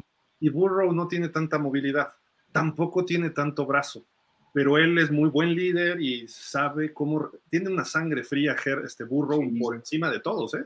Creo que ni siquiera Lawrence tiene eso. Sí, fíjate que a veces ejecuta algunas jugadas muy similares a lo que hacía Joe Montana, ¿no? Con frialdad. Mira, yo, yo te puedo decir que Joe Burrow se me figura un Tom Brady joven. Sí, puede ser. Así que de repente no era grandes números en su momento. Eh, Brady hasta su temporada 6 o 7 es cuando empezó a despuntar, pero en sus primeros años ganaban sin él. O sea, era parte del equipo, tenía liderazgo y cumplía su chamba en los momentos importantes. Su primer Super Bowl hizo dos, tres pases para poner el gol de campo. Así es Burrow ahorita, solo que no ha tenido el campeonato, pero yo creo que Burrow sea campeón en algún momento, ¿eh? Sí, claro. Y Trevor Lawrence creo que también va en ese camino. A lo mejor los dos son campeones, pero no en esos equipos que tienen tanta mala suerte o muchos problemas históricos o como lo quieras llamar. A lo mejor de repente Trevor Lawrence se pelea con la directiva de los Jaguars y firma con Pittsburgh y gana con Pittsburgh un Super Bowl o dos. O Justin Herbert son codos los hispanos y se viene a Miami y gana dos Super Bowls con Miami, ¿no? O sea, cosas así pueden ocurrir. Ojalá. Ahora, el fenómeno de Trevor Lawrence, ya hasta le van a construir estadio, bueno, renovar el estadio ¿eh? allá en Jacksonville. ¿Cómo están midiendo que la gente ya está yendo en Jacksonville a ver a los jaguares? Sí, incluso hubo algún momento que, que les criticaron mucho eso porque creo que en Jacksonville lo que realmente gusta es el golf, es lo que más les, les late, ¿no? Entonces, pues no, no, no, no iban mucho como a verlos, pero Trevor, Trevor Lawrence desde, eh, eh, que jugaba en el colegial eh, apuntaba para esa situación y hizo dudar un poco, pero pues hay que tomar en cuenta quién lo estaba dirigiendo, ¿no? Este, Urban Meyer, la verdad es que nada de nada, pero lo ha hecho muy bien, este, hizo, cuajó muy bien con Doc Peterson y, y va para arriba, ¿eh? Ese chavo, ese equipo es el verdadero caballo negro, ¿eh? ese equipo como tal. Va a estar en playoffs sin duda. y muy jóvenes todos, ¿eh? Vienen para largo rato ese equipo. Edmundo Díaz, ¿por qué se preocupan de que tú haces lastimes y de todas maneras no cumple con sus expectativas como coreback? Mm. Edmundo, yo lo he dicho, pero a final de cuentas, tú a lo que juega, gana el 75-80% de sus partidos. Ahora sí que, como decía cierto expresidente de México, haya sido como haya sido, si juega 10, te gana 7 y medio, 8 juegos. Si juega 11 o 12, que es lo que está jugando, te gana 8, 8 que fue el año pasado, y nada más íbamos por un juego para ir a playoff, que lo sacó al final Skylar. Entonces, es eh, eh, eh, en cuanto a resultado de equipo, te da lo que esperas. Ahora, si ya lo analizas como coreback, pues sí, hay deficiencias, hay algunas carencias, hay otras cosas muy buenas de él, eh, en fin, ¿no? Entonces ya lo evalúas y sí lo pones en un nivel de otro, otro nivel, no como los que hemos hablado. Entonces dices, con Tua podemos ir lejos, playoffs, ronda divisional, juego de, juego de campeonato, dependerá cómo llegue el equipo y a lo mejor si hay un gran juego defensivo eh, y se dan las cosas. Super Bowl, personalmente lo veo prácticamente imposible que Tua nos lleve al Super Bowl. ¿Pudiera darse? Puede darse, se ha dado históricamente, pero repito, una o dos veces en 57 años. Y tiene que estar el equipo armado, que en teoría es lo que están haciendo los Dolphins, con esa gran defensiva que quieren armar a través de Big Fangio. Pero también necesitas poder correr el balón y necesitas gordos, y eso no lo ha hecho Miami. Si se acuerdan, los Ravens con Trent Dilfer del 2000 era la defensiva número uno, pero los frontales de la línea ofensiva de los Ravens era de primer nivel. Sí, era muy buena. Un novato Jamal Luis. Sí. Brutal. Sí, era muy buena. Sí, por eso este cuestionamiento a que esos 13 millones que quedan se gasten. Ya lo decíamos con Fer en el programa pasado, se tienen que gastar sí o sí, porque el momento es ahora. Hay quienes piensan que conviene transferirlo al año que entra por Wilkins y ya el año que entra te haces bolas y ves a quién cortas. En este momento te, te lo tienes que gastar trayendo a los jugadores o a las piezas idóneas, porque el momento de los delfines es ahora. Miami ya terminó su reconstrucción, a mi parecer, el año pasado. Este es momento de consolidación. Sí, sí, de acuerdo. César Thomason, acabo de leer que el empleado del puerto se niega a presentar cargos contra Gil. Qué bueno. ojalá. Qué bueno. Jürgen Max Gil para. Ah, fíjate, Jürgen Max siempre me sigue la corriente. Eso me encanta. Gracias, Jürgen. Para lanzar un pase auto, escuadra fuera de 12 yardas más 7 de dropback, Cateto A, 19 yardas. No, bueno. Más la mitad del campo, Cateto B, 26.7 yardas. Necesitas un pase real hipotenusa de 32.77 yardas lineales. Es decir, que el pase de una escuadra fuera de 12 yardas se convierte en un pase de casi 33 yardas reales desde el centro del campo. Y tiene que llegar en un segundo. Sí, el timing, lo que, lo que hablas del, timing, que el mejor para eso era John Montana, honestamente, a pesar de no tener tanta, tanta fuerza en el brazo. Pero esto que nos pone Jürgen Max, lo cual evidentemente se le agradece en demasía. Es, que lo llevo diciendo y no, pongo los datos precisos, este polo. No, pero, pero es una explicación, y, bueno, más bien, es un cálculo eh, que hacen los coaches en el momento de, de los entrenamientos, cuando hacen su plan de juego y todo lo demás, eh, eh, para poder lanzar desde la yarda 40, desde la yarda 30, desde la yarda 20. O sea, evalúan todas estas situaciones y, obviamente ya tienen una estadística de, la velocidad con la que lanza su coreback del primer equipo, ¿no?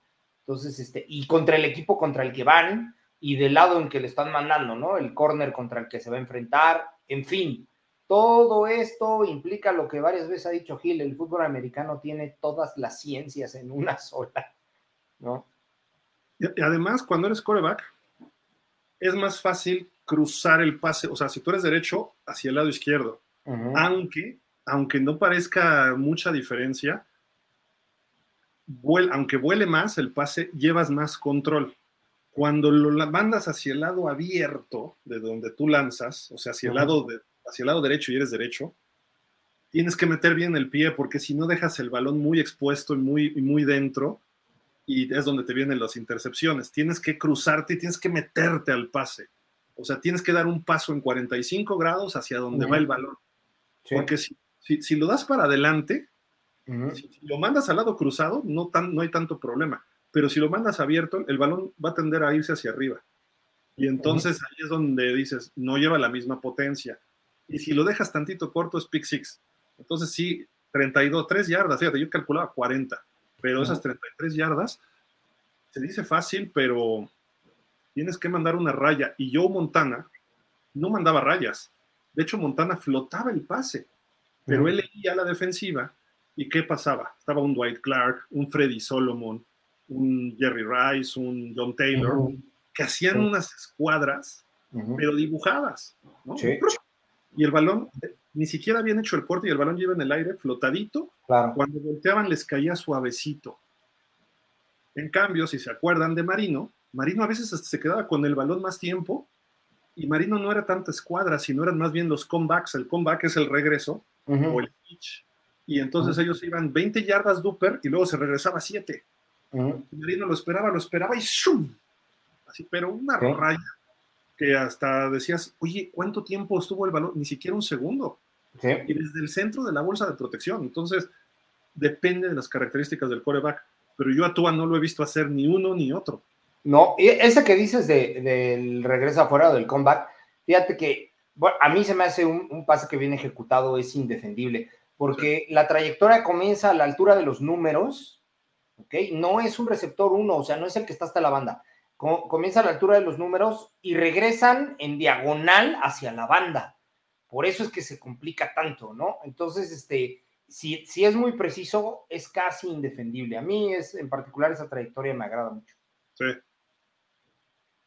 Y no todos los receptores lo hacen, pero gracias, Jürgen, por los datos precisos. qué bárbaro. California dice: se les olvida que a Tua lo van a querer golpear para sacarlo. Fue lo que hicieron, con mala leche, lo lastimaron y nunca hubo un castigo. Un punto muy cierto. ¿eh? Saludos desde Sacramento, Delfines por siempre. Sí, los partidos importantes y fuertes, tú sabes cuál es el punto débil, ¿no? Que Tua no juegue y tienes más chance de ganar. Si, los Dolphins ganaron un solo partido sin Tua el año pasado, de seis o siete, ¿fueron qué? Tua jugó once, ¿no? Tua jugó ¿Cuántos jugó? 11, ¿no? A ver, estuvieron. Skylar estuvo. Es que no, si, si no cuentas el de playoffs, Tua jugó. Sí, jugó 11 juegos. Ajá. 11 y ganó 8. 11 y ganó 8. Ajá. Entonces, este, dices, lo saco y ganan uno de 6. O sea, están ganando un punto 120% de esos juegos. O sea, el punto 10%, 12%. Ah, bueno, está no, el 80%. no estamos contando los dos cuartos de, de los Bengals. Entonces ahí ah, como un Pero lo empezó, ¿no? Lo empezó, digamos. Lo empezó, ajá. Este es como Antón, seguirían invictos. Tua empezó el juego. no, Se le cuenta como derrota a él, o sea. Y, y, dejó el partido perdido, dijeras, él iba con ventaja, ¿no? Iba perdiendo 7-6 o 7-3. Es como los, los pitchers en el béisbol, así es. Pero en fin, eh, dice acá David Ruiz. ¿Qué tal, Dolphins? Buenas noches. Igual, David. ¿No hay novedades de refuerzos? Nada. Nada, nada. Dice Pap Carcos. Muchas gracias por el programa, Gil Polo Javi. Buenas noches. Esperemos que se den buenas noticias pronto. Un liniero ofensivo élite. Cook, linebacker élite, Finsop, que descansen. Sí, estaría padre. Esos tres serían muy buenas adiciones. César Thomason. Gil se refería a los entrenamientos compartidos contra Atlanta. Ah, ya, ya, ya, ya. Ok. Ok, ok. Dice David Ruiz, salió una gráfica de los salarios de los corebacks en la NFL y último es Tua. ¿Merecido ese puesto? Es el último porque está en su contrato de novato todavía. Pero yo creo que estaría bajo Jordan Love que todavía no. ¿Ya le dieron extensión a Jordan Love? No me acuerdo, pero en teoría Jordan Love. No, no, no, le dieron un contrato por, por un año. A ver. Este año yo creo que va a ganar menos Jordan Love. El año que entra ya será. Él no fue primera ronda. Jordan Love, Jordan Love no fue. ¿Sí fue primera ronda? Sí, fue el cuarto de esa generación. Y, sería su cuarto año de, jugador. Ahora, Burro, y Lawrence, e incluso Justin Fields, yo creo que ganan más que Tua, porque fueron picks más altos y en años más para acá, entonces la inflación le debe dar un poquito más, ¿no? Porque hay un tope salarial de novatos. Pero de, hablando de los veteranos, a lo mejor sí Tua debe estar entre los que menos ganen este año. El año que entra también con sus 25 millones o algo así que va a ganar, también creo que estaría entre los titulares veteranos de los que menos ganen. Claro por lo menos de los regulares, ¿no? O sea, no sé. Sí. Ah, mira. Merecido, ¿no? Yo creo que. Yo creo que sí es merecido. Si este justo, año. Justo, ¿no? Ajá. Sí, la palabra es justo ahorita. Eh, por eso le dieron esa opción de quinto año, para ver si él puede dar esa continuidad que se espera de él, nada más. Jürgen Max dice, nos enfrentamos a los Falcons en el primer juego de pretemporada el 11 de agosto en el Hard Rock. Ok. Ahí está. ah, no dije nada. muy, salvaje, espérenme, denme chance. ya, otra vez nos dijeron. Atlanta es pretemporada, dice Jorge. Ya, no dije nada, pero esos no cuentan, hombre. Javi Rolca dice, hola a todos, ofensiva 12, defensiva 15. Pues vamos a ver este que dice por acá. Ay, se me movió esto. Ahorita checamos más. Edgar Chávez dice: Buenas noches, Dolphin. Saludos, Gil y Polo. Necesitamos a Cook de nuestro lado. Pero ¿por qué no lo necesitemos sino, sino quitárselo, sino para quitárselo los Jets? Sí, si se va a los Jets. Pues es que tendrían a Bryce Hall y a, y a, Dalvin Cook. Ahí sí ya son peligrosísimos. Palabras mayores. Sí. Raval Chos nos dice: Papá de Tua, tristemente lo único que quiere es el supercontrato para, para asegurar su vida. Oigan, lo triste que se escucha que un padre asegure su vida a través de su hijo y no al revés. Desde ahí empiezas a entender conductas y cómo se maneja tú y como dices Gil, en una persona así, jamás encontrarás liderazgo. Un ejemplo, por terquedad del padre, tú lanza con la izquierda siendo diestro. Eh, algo ha hecho bien que lo llevó a la NFL el papá, ¿no? O sea, tampoco lo critico del todo, ¿no? Y de alguna forma yo lo que diría es, pues cada papá educa a sus hijos como quiere, como puede, más bien como quiere y como puede, punto, ¿no? Porque a veces, pues tiene ciertas limitantes, todos tenemos limitantes como seres humanos, tú haces tu mejor esfuerzo y das lo que puedes como papá, y el que acaba de ser el Día del Padre, ¿no? Además. Entonces, este, yo creo que el papá de Tua lo podemos criticar o no, pero pues tiene a su hijo en la NFL. Si ya está en riesgo su vida o el, su futura vida, ahí es donde tiene que evaluarlo de otra forma, pero aún así Tua lleva tres temporadas y ha ganado 21 millones, que si le restas todo lo que le quitan, impuestos, etcétera, ha ganado la mitad, 11, 10, 11 millones.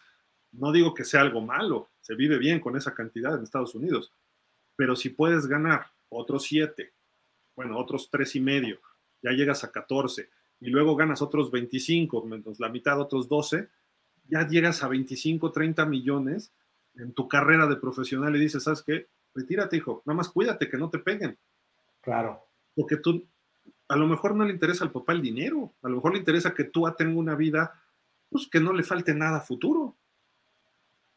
Y, y en el peor de los escenarios, el papá dice, pues viene mi otro hijo de Maryland, también lo puede colocar en la NFL, quién sabe, ¿no? Eh. Si es que fuera por él, ¿no? Yo, yo, yo por ahí no lo veo, pero bueno, en fin, ¿no?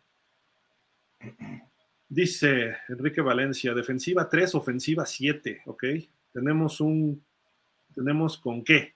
Cook sería un arma fundamental que hasta serviría como protección de Tua. Sí, correcto. Eso sí, estamos totalmente de acuerdo, todos creo, ¿no? A ver, por acá dice Fernando Cetina, saludos y salud Dolphins. ¿Qué planes hay para el Buffalo Wings? ¿Quién está destacando del draft para quedarse? Es que eso del draft yo creo que lo vemos en el training camp, ¿no? en la pretemporada.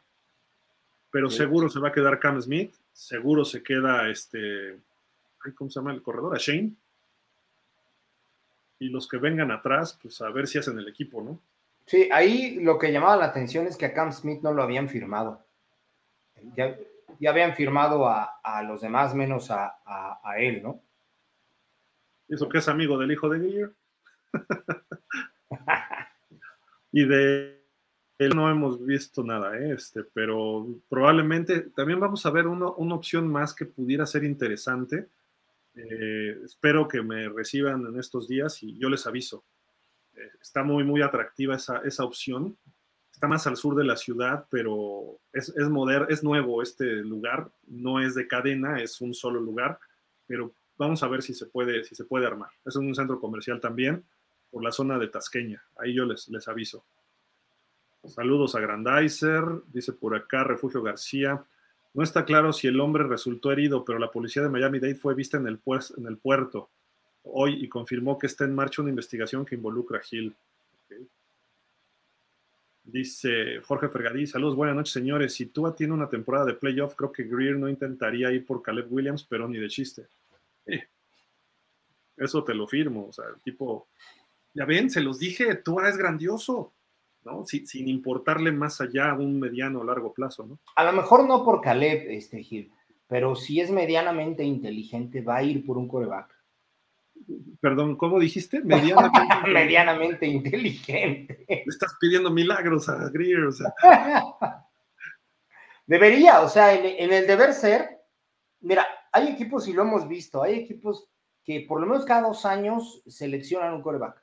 ¿No? A veces en las primeras rondas, a veces este, se van más allá o traen otro, o sea, y, es dicho por muchos gerentes e inclusive por muchos dueños, nunca va a ser suficiente, o sea, siempre tienes que encontrar eh, o siempre debes estar más bien eh, eh, a, la, expectativa y a la casa de, talento en esa posición, porque es la posición más importante del fútbol americano, ¿no? Entonces, este, tienes que estar siempre a la, casa de ello, ¿no?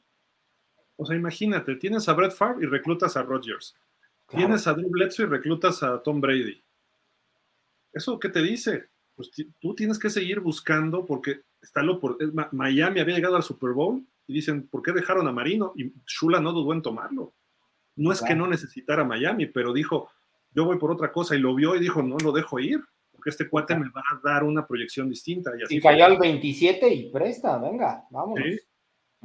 creo que el año que entra Miami sí tiene que ir por un coreback, por la generación que viene, la situación del contrato de Tua, y digo, esperemos que no jueguen ni Mike White ni Thompson, porque significaría que Tua está en los 17 juegos, pero si juegan, vamos a ver una realidad triste otra vez con ellos. Esperemos que, tampoco ocurra si se da, ¿no? O sea, que, si, si tienen que jugar, que ganen, ¿no? Sí, mira, los Jets, por ejemplo, se fueron por, por este chico Zach, ¿cómo se llama? Wilson, Zach Wilson. Zach Wilson, que resultó un patético líder. Eh, e inmediatamente fueron por un coreback elite, o sea, eh, eh, saben que es la posición más importante, no puedes esperarte a ver si a lo mejor el chico el año que entra este, maduraba o el chico, porque el colegial dio muestras muy buenas, ¿no? Entonces nunca es suficiente, o sea, no hay coreback suficiente. Si en tu training camp tienes cinco, ten a los cinco, de ahí va a salir alguien. ¿No? Dice Refugio García, según se informa el corner Jack Jones de los Pats está considerando más de 30 años, ¡oh! más de 30 años de prisión si es condenado por todos sus cargos, dice el Boston Globe. Es el corner que te decía que, estuvo en broncas. No, si son 30 años, está grave, hizo algo grave. ¿eh? No, pues ya se acabó, no solamente en la NFL, se acabó su vida. Como Henry Rocks. Como Henry Rocks. Sí. Luz Elena, me encanta. La semana próxima el programa será Matemáticas con Dolphins, profe Gil y profe Jürgen. No, güey. No, la semana que entra es la lengua española. También Lascano dice: Hola Gil, Polo, buenas noches. Ese pase que dicen ustedes de escuadra, el coach Castillo menciona que para, para el que jugó es el pase más difícil de ejecutar. Si lo dejas adentro, el pase es interceptado. Claro. Ahí mejor lo vuelas hacia afuera, o sea que, si no lo agarra tu receptor, no lo agarre nadie, ¿no? Sí. César Thomas, buenas noches, excelente programa. Nos topamos el jueves. Ah, no, dice no. Ok, ¿no? Nos topamos el jueves, saludos. Damián Lascano, y te lo devuelven a tus diagonales. Tienes que lanzarlo como tu receptor está en la última parte del corte, es para el hombro de afuera del receptor. Se ve fácil, pero es complicado de lanzar. Sí. durísimo, durísimo. Dice Raval, a Baker no le va a ir bien, Gil, Jerome está sobrevalorado. Y eso me quedo. Ya déjenmelo en paz, por Dios. Pobre chavo, ya le han de zumbar los oídos. Este año que vaya al Pro Bowl, me voy a burlar a Raval de ti en febrero. ¿eh? Luz Elena, entonces ya firmaron a Cam Smith, pues parece que. No, no, está firmado. Dice por acá César Thomason Gil, antes de que firmes algo, ya, yo pago los tacos, dice, ok. Pero de qué firme yo, yo no firmo nada, yo no firmo nada, ni los cheques. Y nos dice Grandizer 12, ayudemos a Dolphins México a tener más de mil suscriptores, eso, antes de la temporada del fines de 2023. Vamos Miami Dolphins, sí, ahí andamos, este, no sé cuántos tenemos en YouTube, pero pues, ahí síganos en YouTube, suscríbanse al canal, en Twitter síganos también, eh, obviamente en Facebook, aquí está la mayoría creo, y este, nada más, nada más tenemos eso. Y los programas se repiten en pausa de los dos minutos, pero si, si nos siguen en pausa está bien, gracias, pero también síganos en Dolphins, eso es lo importante. Si son Dolphins, pónganle seguir acá en Dolphins, eso se los, los pedimos. Abajo están todas las redes de Dolphins. Ahí está en Facebook, en Twitter y en YouTube y en Instagram. Aunque en Instagram creo que Antón, como anda de vacaciones, no ha subido nada, pero ya le voy a reclamar luego. pero bueno, creo que ya acabamos, mi estimado Polo. Hay uno de refugio que dice. Ah, mm, sí, cierto. Dice el safety estrella de Alabama, Comet, no, se compromete, ¿no? como una de las mejores actuantes en el tallo 11, no sé, está raro. No lo entendí muy bien. Sí, Commit, como una de las mejores. Quién sabe que no te entendimos, refugio. Sí, está, está complicado. 549, no, pues entonces échenle ganas. Todos los que estén en Facebook, suscríbanse al canal de YouTube, hombre. También cuenta, cuenta que nos vean y las visitas, pero lo que más cuenta es ahí el hay, mucha gente conectada, ¿eh? normalmente en los programas. Ahorita ya estamos acabando, hay 62, pero llegamos a tener 130 hace rato, entonces eh, se divide en diferentes redes, ¿no? Obviamente, pero suscríbanse al canal de YouTube. Eh, eh, ese, ese tema vamos a agarrar este mes. Suscríbanse al canal de YouTube. Sí, Ahí está, México. Buena opción. pues Polo, no sé, ¿algo más que quieras agregar?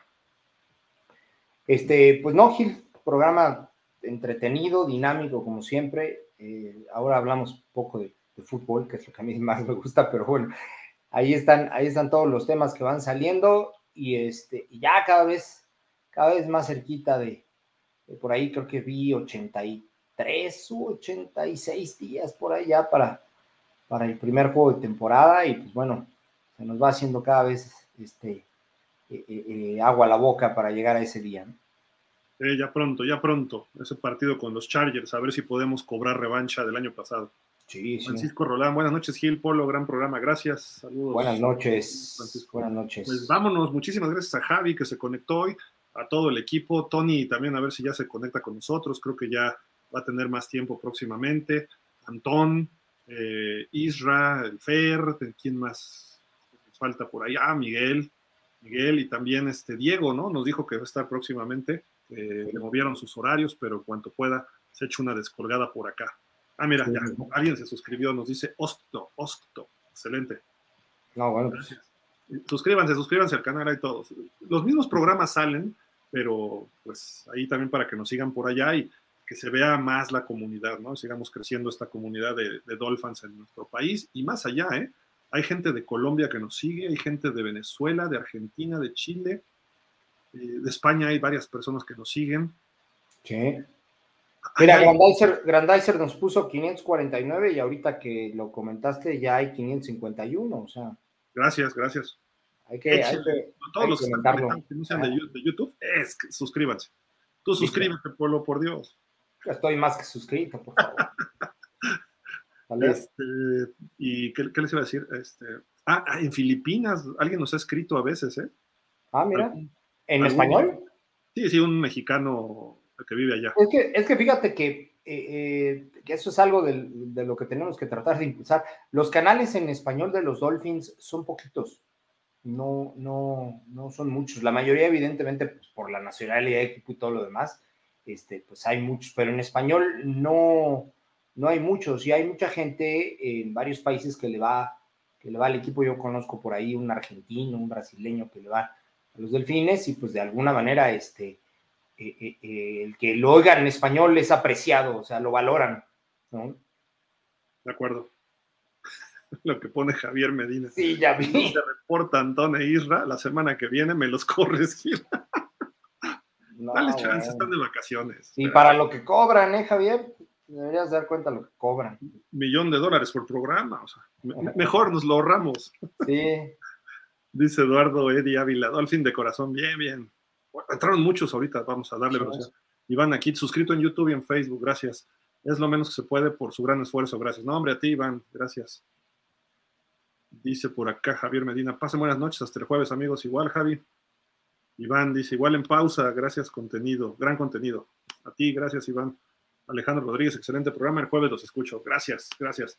Pues vámonos ahora sí. Buenas noches, Polo. Eso, buenas noches, Gil.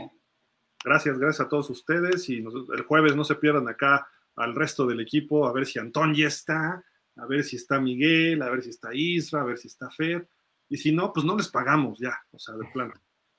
Cuídense. Suerte, hasta luego. Buenas noches, que descansen. Bye.